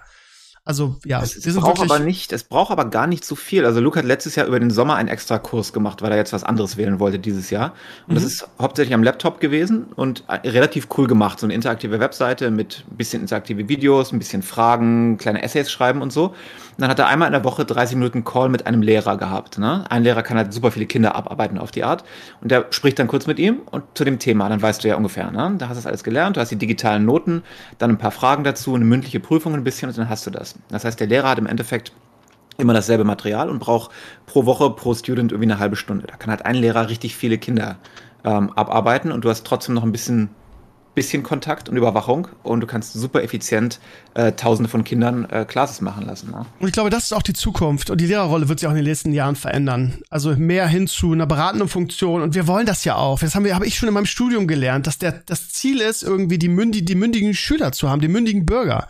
Das heißt, wo, wo, du vorhin gesagt hast, ja, Schüler sollen das Lernen lernen. Das tun sie halt in unserem Schulsystem nicht, weil sie Lehrer haben, der ihnen quasi alles vorkaut. Sie sitzen da gelangweilt irgendwie. Genau das wollen wir. Also wir wollen die Schüler genau dahin kriegen, dass sie nämlich selbstständig lernen und auch eine Verantwortung dafür haben. Und dass diese, diese Kids, die, die jeder Lehrer kennt irgendwie, die nur im Unterricht sitzen, gelangweilt sind, stören, labern und so, dass die ähm, auch lernen irgendwie. Sie müssen ihren Arsch jetzt hochkriegen und das selber machen. Weil sie auch irgendwie eine Software irgendwie, die, wie du gerade gesagt hast, die sie absolvieren müssen, ähm, mehr oder weniger ein bisschen überwacht und wenn man merkt, okay, da kommt gerade nichts, dann kann man, kann man viel effizienter nachhaken und der Schüler wird viel mehr gefordert. Das ist, ist quasi sogar die Zukunft, das ist das, was wir wollen. So, und wenn du dann nicht nur als Lehrer, sondern auch jemand, der, was weiß ich, irgendwie einen Töpferkurs mit denen macht oder ja, Töpferkurs ist vielleicht ein schlechtes Beispiel, aber wenn wir jetzt so im, Wissen sind, keine Ahnung, jemand, der mit dem du Videobearbeitung machst, ne? Wie, wie habe ich denn Photoshop gelernt? Über Tutorials. So, und das hat gut funktioniert. So, und wenn ich niemanden habe in der Schule, der Photoshop kann, welche Schule hat schon jemand, der sich mit Photoshop richtig gut auskennt? Meine. Aber die meisten haben das halt nicht. So, das heißt, die Alternative ist, okay, Schüler möchten, finden das geil, mit Photoshop zu arbeiten, wollen vielleicht sogar später Grafikdesign machen oder was weiß ich was. Und dann habe ich irgendwie einen, einen, Dozenten oder einen Lehrer, der mir irgendwie, wo ich entweder einen Videokurs durchlaufe oder so das System, wie du gerade gesagt hast. Das heißt, so eine interaktive Plattform vielleicht und ich so Übungen machen muss Videos dazu bekomme, wo er Sachen erklärt. Oder irgendwie darüber hinaus gibt es dann einen Kurs über Videokonferenz oder du, du, du Skypes mit einem Lehrer oder was weiß ich was. Also da gibt es ja ohne Ende Möglichkeiten. Es müsste sich nur mal irgendjemand hinsetzen und da ein Konzept machen. Da, daran scheitert ja schon. Also Das ist ja schon seit 50 Jahren so, dass sich nichts geändert hat in der deutschen Bildung. Das wird sich auch nicht zeitnah irgendwas ändern. Da bin ich ganz, ganz ähm, sicher, leider. Gut, jetzt haben wir wieder so viel über Lehrer und so gesprochen. Das sind natürlich Themen, die mich äh, tangieren. Ich glaube, für viele ist das relativ langweilig da draußen. Das heißt, wir sausen jetzt mal schnell weiter und gehen zu Serien und Filme. Ähm, ja, habt ihr irgendwas, also wir reden natürlich gleich über den Mandalorian, aber habt ihr noch irgendwas anderes? Äh, Clay ist wahrscheinlich immer noch im Anime gefangen. Animes, ja, ja. Da bin okay. ich. Sascha, hast du irgendwas Neues geguckt? Keine ich wollte mal gucken übrigens, aber ich hab's nicht Okay. Sascha, hast du irgendwas, äh, Tipp, bevor wir über Mando reden? Nee, ich habe nicht viel geguckt. PK habe ich geguckt, die neue Folge, die war ganz cool. Äh, ansonsten ja? war nicht viel. Ja, also, wie ich sage, beste PK-Folge der ganzen Show, was natürlich nicht viel heißt, weil der Rest so scheiße war. Ja. Aber ich fand's, hast du gesehen? Ich fand's gut. Nee, ich habe bisher nur die erste gesehen. Ich habe diese Woche Skifreizeit gehabt. Ich war die ganze Woche unterwegs. Hab's nicht geschafft. Welche Folge ist das, die du so geil findest? Zwei ja, oder drei? War die dritte ist es jetzt, glaube okay. ich. Die dritte, da, ja. muss ich das mal, da muss ich das mal nachgucken, hilft ja nichts. Ja, ich habe schon damit gerechnet, irgendwie, wenn man hört so viel Gutes, das ist ein neuer Showrunner, ich glaube, die kriegen das zum Abschluss doch noch Ja, hin. relativ, ne? Relativ. Du vergleichst es zu dem Crap, der vorher da war. ja, gut, das war ja wirklich nix. Es gab immer noch Leute in der Community, die immer wütend sind, wenn ich darüber lästere, die wirklich die ersten zwei Staffeln gut fanden. Will ich auch nie verstehen. Jetzt natürlich die wichtigste Frage des Abends. Sascha, wenn English schon gefällt hat, hast du die erste Mando-Folge geguckt? Äh, nee, ich habe ja kein Disney oh, Plus mehr. Ich habe ja, ich habe aber ich habe eine Zusammenfassung geguckt. Ich habe ja YouTuber, äh, die der macht mir immer Serienzusammenfassung für Serien, die du nicht gucken kannst zeitlich. Und äh, ich würde Disney momentan nicht mein Geld geben, weißt du? Und der Hype ist auch ein bisschen weg. Vor allem nachdem sie nachdem sie Gina rausgeschmissen haben, war ich eh ein bisschen äh, offsetted und jetzt äh, gucke ich mir die Zusammenfassung an. Vielleicht wird es noch besser, dann steige ich nachher noch ein, aber momentan nicht. Ja. ja. Also ich habe es ja in meinem alleine reden. Ich habe in meinem Solo-Podcast schon ein bisschen drüber gesprochen, von daher, ähm, ja, also ich habe mich jetzt darauf gefreut, weil wir die, die dritte ja, äh, die zweite Staffel ja hier sehr, habt ihr alle beide geguckt, aber gut, dann muss ich da halt allein drüber. Es ist äh, im Prinzip gar nicht so viel passiert. Es ist so, dass ähm, die erste Folge, äh, ja, unspektakulär kann man gar nicht sagen, weil schon er, er viele Sachen macht, aber es ist halt dieses große Bang, irgendwie, wenn man das jetzt in den letzten, auch bei, beim, bei Boba Fett ja so ein bisschen gewohnt ist mit ihm, war das relativ, relativ seicht. Ähm, aber es ist dieses, was ich so schön finde, ist dieses irgendwie, äh, was ich auch bei, bei Game of Thrones in der letzten Staffel in den ersten beiden Folgen hatte, als sie alle zusammen sich treffen auf Winterfell und dieses Homecoming und man freut sich so, diese Charaktere wieder zu sehen, die man so liebt irgendwie und das am Anfang ist so ein riesiger Kampf, da sieht man irgendwie so die letzten verbliebenen Mandalorians ähm, mit dem mit dem Armorer, die die so, so, so einen Ritus machen und so ein ganz jungen, der kriegt dann zuerst mal seinen Helm und da kommt so ein riesiges Krokodil auf einmal aus dem aus dem See gesprungen und greift die an und dann kämpfen die ganzen Mandalorianer gegen das Krokodil und irgendwann kommt dann ähm, kommt dann Mando mit seinem geilen neuen Starfighter und Grogu kommt angeflogen und ballert das aus der Luft weg. Und dann springt halt mein Herz, ne? Dann springt halt einfach mein Herz und ich einfach glücklich, weil ich diese Figuren einfach so sehr liebe. Und das ist halt so ein, so ein schönes Gefühl und das äh, hat man heute nicht mehr bei vielen Serien. Und ja, ansonsten, was mich so ein bisschen gewundert hat, ist, dass das Darksaber quasi gar nicht vorkam. Ich habe gedacht, das ist jetzt auch so eine wichtige Sache in dieser Staffel, weil es ja bei Boba Fett ähm, thematisiert wurde, dass er mit trainiert und dass es so schwer ist. Hätte ich gedacht, aber das, äh, bis auf am Ende irgendwie, als er nämlich Bokatan trifft, ähm, die von allen verlassen wurde und in ihrem, in ihrem Palast hockt und weil sie das Darksaber nicht mitgebracht hat, keiner ihr mehr folgt. Die hat dann ne, kommt das Darksaber, wird nicht mal erwähnt. Er hat es nicht einmal gezogen. Kommt hoffentlich noch. Ich hatte mich jetzt darauf gefreut, dass in dieser Staffel das Training mit dem Darksaber auch eine große Sache wird. Ich hatte darauf gehofft, dass er irgendwie einen, einen, einen Meister hat, der, der ihn darin unterrichtet. Ich hatte auf Ahsoka gehofft. Vielleicht kommt es ja noch. Ansonsten äh, waren die großen Dinger der Staffel quasi irgendwie, ähm, wo wir alle mit gerechnet haben. Es geht jetzt wirklich darum, irgendwie er hat wieder mit der Armora, mit, der, mit dem Armora gesprochen, die gesagt hat, du bist einfach kein Mandalorianer mehr. Und hat gesagt, ja, Moment mal, aber wir hatten noch den Deal, wenn ich mich reinwaschen kann in den Quellen von Mandalore, dann bin ich wieder Mandalorianer. Hat sie gesagt, das ist der Weg und das ist auch, glaube ich, der, das Hauptding der Staffel. Ähm, und dann wurde auch gesagt, dass man quasi auf Mandalore gar nicht mehr ähm, landen kann, weil das komplett verseucht durch diesen, durch diesen Tag der Säuberung da, als Mandalore komplett zerstört wurde von, ähm, von dem Imperium. Das heißt, es wurde auch komplett verseucht. Und das wird so in den Raum gestellt und man da sagt, ja, aber es gibt ja Gerüchte, dass das, dass das gar nicht so ist, dass man da trotzdem landen kann. Nee, ist verseucht. Und da man das ja im Trailer gesehen hat, wird es wahrscheinlich irgendwo möglich sein. Also seine Mission für die Season ist, sich in den Quellen von Mandalore reinzuwaschen, weil er seine Maske abgenommen hat. So. Und das zweite ist, was mich auch ein bisschen positiv gestimmt hat, es geht äh, IG-11. Ja, man, er, er besucht halt Grief Karga, also Apollo Creed aus Rocky, besucht er wieder auf, wie heißt der Planet? Naja, den Planet, wo er halt der, der, der Gouverneur ist. Und der hat sich gemacht irgendwie, der ist jetzt so, so ein großer Handelsplanet. Und da sieht man auf dem Marktplatz halt eine Statue von IG-11, weil er ja das ganze Ding da, was Ende der ersten Staffel, ja, Ende der ersten Staffel gerettet hat. Und Mando möchte jetzt halt, eben weil es sein könnte, dass Mandalore verseucht ist, braucht er einen Druiden. Und hat versucht, ihn zusammenzubauen, wieder IG-11. Ja, das fand ich ein bisschen sehr, oh, wir müssen ja was zurückbringen wieder. Ich weiß nicht, ob man das nicht hätte anders lösen können. Ja, war auch mein er war erster tot, Gedanke. Und dann geht er ja. wieder hin und dann wird er doch wieder lebendig gemacht. Ja, ja, ja, ja. Aber, aber das Ding ist, also die, die Be- Begründung an sich ist logisch, ne? Mandalore ist verseucht, er braucht einen Druiden. Jetzt können wir natürlich auch sagen, und die, die Frage wird aber auch gestellt von äh, äh, Grief, ne, heißt er Grief Cargo? Ja, also von Apollo Creed, der sagt, Digga, wir haben hier so viele Androiden, nimm doch einfach einen anderen. So. Und äh, Mando ist so ein bisschen so, ja, aber ähm, äh, man weiß ja aus der ersten Staffel, dass er Androiden gar nicht mag. Und den mag er halt, weil der halt irgendwie sich am, am Ende der ersten Staffel so rührend um, um Grogu ähm, äh, gekümmert hat und ihn mit seinem Leben bewacht hat. Und deshalb eben, weil er diese Allergie gegen Androiden hat, sagt er, nein, ich will IG-11, so. Und versucht den zusammenzubauen. Der hatte nicht mal alle Teile, sind ja zerstört worden. Er, er kriegt ihn dann auch mehr oder weniger zum Laufen, aber der alte Erinnerungschip ist über, ist kaputt. Das heißt, er ist auf seine Urkonfiguration zurückgesetzt worden und die ist halt töte the child. So, und dann versucht er halt Grogu zu töten und wird daraufhin wieder deaktiviert und ähm, dann geht es darum, irgendwie einen neueren, also irgendeinen Teil zu finden, was diese Erinnerung irgendwie wiederherstellt. Und das ist wohl ein seltenes Teil und das muss er jetzt suchen. Also Ah, zwei, ist, zwei, äh, to be honest, nicht die beste Schreibe ever, aber sag mal, ist der nicht in die Lava gefallen oder sowas in der, in der Season? Der ist doch. ja, deshalb fehlen ja Teile, ne? Also der ganze unter, untere Bereich ist quasi weg, der ist in der Lava verbrannt, ab dem Oberkörper ist er noch ganz, mehr oder weniger. Ah, okay. Okay. Naja, also Star Wars ist ja nie hundertprozentig logisch, aber ich ist also ich kann euch nur sagen, wenn man es guckt, ähm, ist es ist es ist es okay. Es ist jetzt nicht, dass man sagt, oh, das sind ja so krasse Logiklücken, wie man es was weiß ich bei bei der Herr der Ringe Serie hat oder so. Das wirkt schon alles ganz dynamisch so. Und naja, also das sind die zwei Sachen, ähm, Mandalore und IG-11 wieder zusammenbauen. Das sind jetzt so die großen Missionen. Und groß mehr passiert in der Folge eigentlich nicht. Das ist also quasi so die Grundlage für die Staffel gelegt. Wie gesagt, am Ende geht er, fliegt er dann zu Bo-Katan, ähm, eben weil er äh, da noch zu Mandalore Fragen hat und denkt, sie kann ihm irgendwie was verklickern, aber sie ist komplett raus, sie ist auch total demotiviert, sitzt auf ihrem Thron, alle haben sie verlassen, weil sie das Dark selber nicht hat. Und ähm, er sagt, ich fliege nach Mandalore, ähm, um den Planeten zurückzuholen, auch so ein bisschen. Und sie sagt, ja, du Trottel, mach ruhig irgendwie. Dann war es das letzte Mal, dass wir uns hier unterhalten haben. Aber ich, ich glaube, dass Bo-Katan, das sieht man ja in den Trailern, noch ähm, ein bisschen zum Bösewicht mutiert und einer der Bösewichte dieser Staffel ist. Ähm, zumindest sagen das die Trailer. Also ähm, ich, für mich war das super schön, aber ich bin auch wirklich ein krasser Mandalorian-Fanboy. Objektiv betrachtet war die Folge, glaube ich, nicht so gut. Bei IMDb kommt sie auch nicht so gut weg. Das letzte Mal, als ich geguckt habe, hatte sie eine, eine 7,9. Ähm, was ja wirklich eigentlich nicht gut ist. Ähm, aber ja, ich, ich fand sie jetzt, ja, wenn ich, wenn ich sehe, wie, wie jede Last of, Last of Us-Folge völlig overhyped ist und irgendwas über 9 bekommt, dann denke ich mir auch so, hm, okay.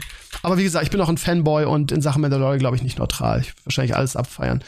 Was hat die Folge jetzt gekriegt? 7,7 sogar. Die ist also noch weiter runter ge gewotet. Also war objektiv wahrscheinlich nicht so gut, aber es ist halt nicht viel passiert, es ist halt die erste Folge. So. Aber ja, ich freue mich schon wahnsinnig auf Mittwoch. Bin gespannt, wie es weitergeht. Und ähm, ja, es waren wieder so, so coole Szenen drin irgendwie. Ähm, ich weiß gar nicht, wie sie heißen, diese kleinen, die kennt man aus der Originaltrilogie, diese kleinen rattenähnlichen äh, Reparatur-Minions. Mir fällt der Name nicht ein, aber jeder kennt die irgendwie. Und beim Trailer, als der auf der Messe gezeigt wurde und man die sehen kann, ist das die, die Crowd komplett ausgerastet. Die sind total kult. Und die versuchen halt irgendwie IG-11 zu reparieren. Ähm, und Grogu irgendwie findet die halt so knuffig, dass er hingeht und einen in den Arm nehmen will und damit kuscheln will. Das ist auch wieder so eine super süße Szene, äh, wo wahrscheinlich irgendwie alle ausgerastet sind, alle Star Wars-Fans, die Grogu lieben. und man dort sagt, nein, das ist kein Kuscheltier, das ist kein Kuscheltier.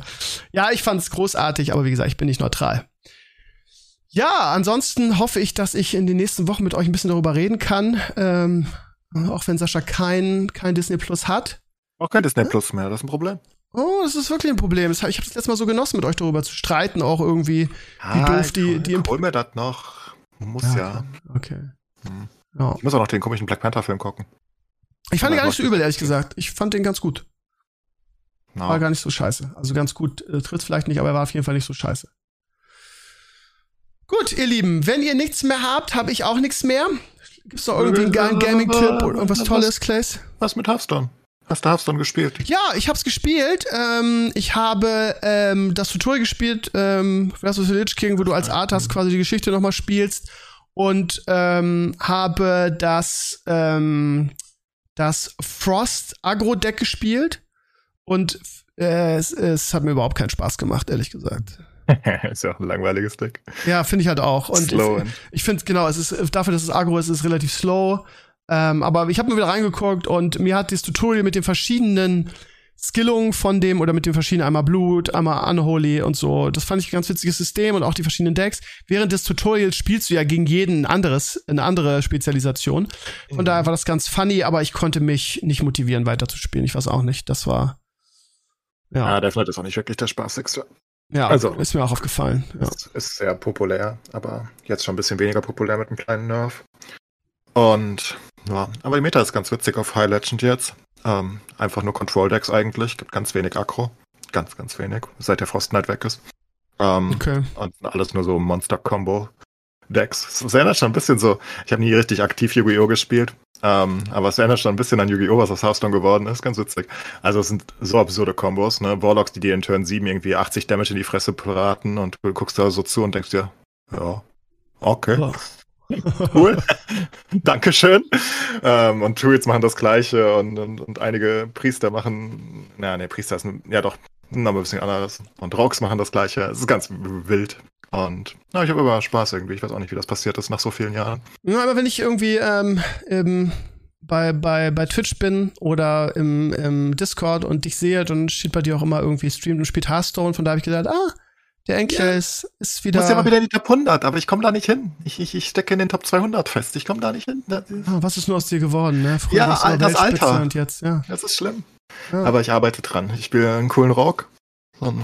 Das ist aus einer das witzigste Deck, was es gibt. Spielt basically fast nur mit ING-Karten.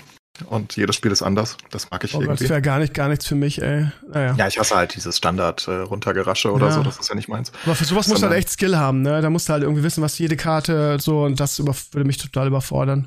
Ansonsten, wir, äh, unser WoW-Raid läuft ganz gut. Wir stehen jetzt vor Rather Guess in Heroic schon. Das heißt, normal haben wir es durch irgendwie und Heroic haben wir uns auch äh, davor gearbeitet, aber Rather Guess Heroic war wirklich echt schwer. Also, aber wir, wir, ja, wir haben die Brutmutter gelegt und ähm, ja, stehen jetzt vom, vom Endboss in Heroic. Geil, also, da spielen wir alle Blizzard-Spiele. Ich habe nämlich Diablo gespielt. Wer hätte das gedacht? Hab ich, ja, haben wir auch. Wir haben in die neue Season reingeguckt. Die Jungs haben mich über, überzeugt Geil, und die haben, die, haben ja, die haben ja wirklich viel verändert. Ich war total überrascht mit diesem Skillbaum irgendwie, wo du coole Sachen skillen kannst, wie ich krieg doppelte Kästchen bei den Bounties oder ich krieg ähm, das Doppelte an äh, ja, äh, Death Press und so. Also ich habe auch die ganze Woche gespielt, so viel wie lang nicht mehr irgendwie. Der Altar ist geil. Also allerdings, wenn du es mal genau anguckst, ich weiß nicht, ob es dir auch aufgefallen ist, ist ja ein Power Creep ohne Ende, ne? Weil alles mehr oder weniger hochgedreht wird. Und ich glaube, das machen sie, um das Spiel äh, zu killen auf eine softe Art, weil die ganzen Sachen, die du im, im Altar drinne hast und ihm angeguckt hast, da ist ja alles. Du kannst überall durchlaufen. Du hast das nicht mehr, du hast dies nicht mehr, das wird automatisch aufgesammelt und so.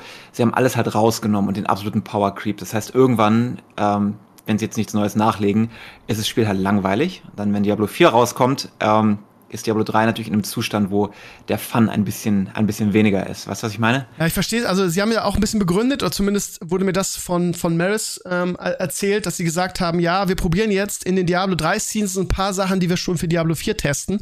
Es macht ja auch keinen Sinn, dass sie das Spiel quasi jahrelang brach liegen, jede neue Season irgendwie ist nur irgendwie neues Avatarbild zu, zu gewinnen gibt und sonst eigentlich nichts passiert. Und plötzlich in der, was fahren wir, 29. Season machen sie da auf einmal Content rein. Auf einmal hast du einen Skillbaum irgendwie nebenbei, wo du irgendwie mit, ähm, wo du so eine Tafel hast und wie gesagt, diese Sachen, die ich gerade gesagt habe, skillen kannst. Du kannst auf einmal dann, dann Söldner richtig, ähm, richtig equippen und dann gibt's dies und das. Also mich, mich wundert das ein bisschen und es gibt für mich auch keine logische Erklärung, warum man das jetzt irgendwie vor dem endgültigen Sterben durch Diablo 4 da noch so viel, äh, so viel Content reinbringen soll. Also sie so. ballern halt alles nochmal raus, was schon da ist. Ne? Also einige also, Sachen aus den vorherigen Seasons haben sie auch wieder weggemacht. Die hier Whispers of Atonement vom letzten Season, die gibt's jetzt nicht mehr. Ne? Das heißt, die haben sie vielleicht probiert, war nicht fun. Ne? Jetzt kann ich mir schon vorstellen, dass es eine Art Testbed ist. Ja, ich habe ähm, mich so ein bisschen ziehen lassen von Maris, der es enthusiastisch spielt. Ich habe es immer nur in den, in den, Streams jetzt gespielt. Und ich spiele halt diesen äh, Meteor Mage. Der ist total OP, aber macht Oh ja, ich spiele auch Talrasha Wizard. Welchen spielst du denn? Äh, mit, äh, mit, mit viel Teleport, oder? Nee, ich spiele den ja. mit, keine Ahnung, ich spiele den normalen Tal, es gibt noch einen, da so einen Hybrid, aber ich spiele den ganz normalen Tarascha mit dem, wie gesagt, mit dem Eismeteor und mir macht das null Spaß. Ich habe mich geärgert, dass ich nicht wieder Hunter gespielt habe. Also diese, diese komischen, zeitverzögerten Meteore, äh, es hat mich nicht so, ich bin ganz ehrlich. Ja, aber der Damage ist da am höchsten. Was habe ich auch? Ich habe die Waffe gewechselt, sodass du endlos teleportieren kannst. Dann kannst du halt durchspringen und machst irgendwie 90 Sekunden Rifts und so damit. Mika spielt ja Demon Hunter, ne? Das ist super Ja. schnell, da zoomst du und drehst dich da durchs Level durch und so. Und ähm, das ist, wenn du schnell spielen willst, spielst du Demon Hunter. Ne? Die mit diesem, äh, ich wie heißt das Ding, wo sie sich ständig dreht und äh, Strafe. genau, und mit, mit irgendwie, keine Ahnung, 7000 Prozent Geschwindigkeit und sowas. Ja, ich finde, Aber- die Klasse macht einfach mehr Spaß. Also diese Hm. Meteore sind irgendwie ein bisschen boring. Quatsch, Quatsch. Ja, finde ich, aber ist ja eine Geschmackssache. So, Ja. mein, äh, mein Sohn ist gerade nach Hause gekommen. Ich muss, muss mich jetzt mit ihm beschäftigen. Von daher möchte ich mich nicht mehr mit euch beschäftigen. okay. Ich danke euch für den netten Talk irgendwie. Ähm, wünsche euch viel Spaß in der Woche, auch euch, liebe Community. Und wir hören uns am nächsten Sonntag wieder. Das war das Herrenspielzimmer. Macht's gut und auf Wiedersehen. Ciao, ciao. Bis dann. Tschüss.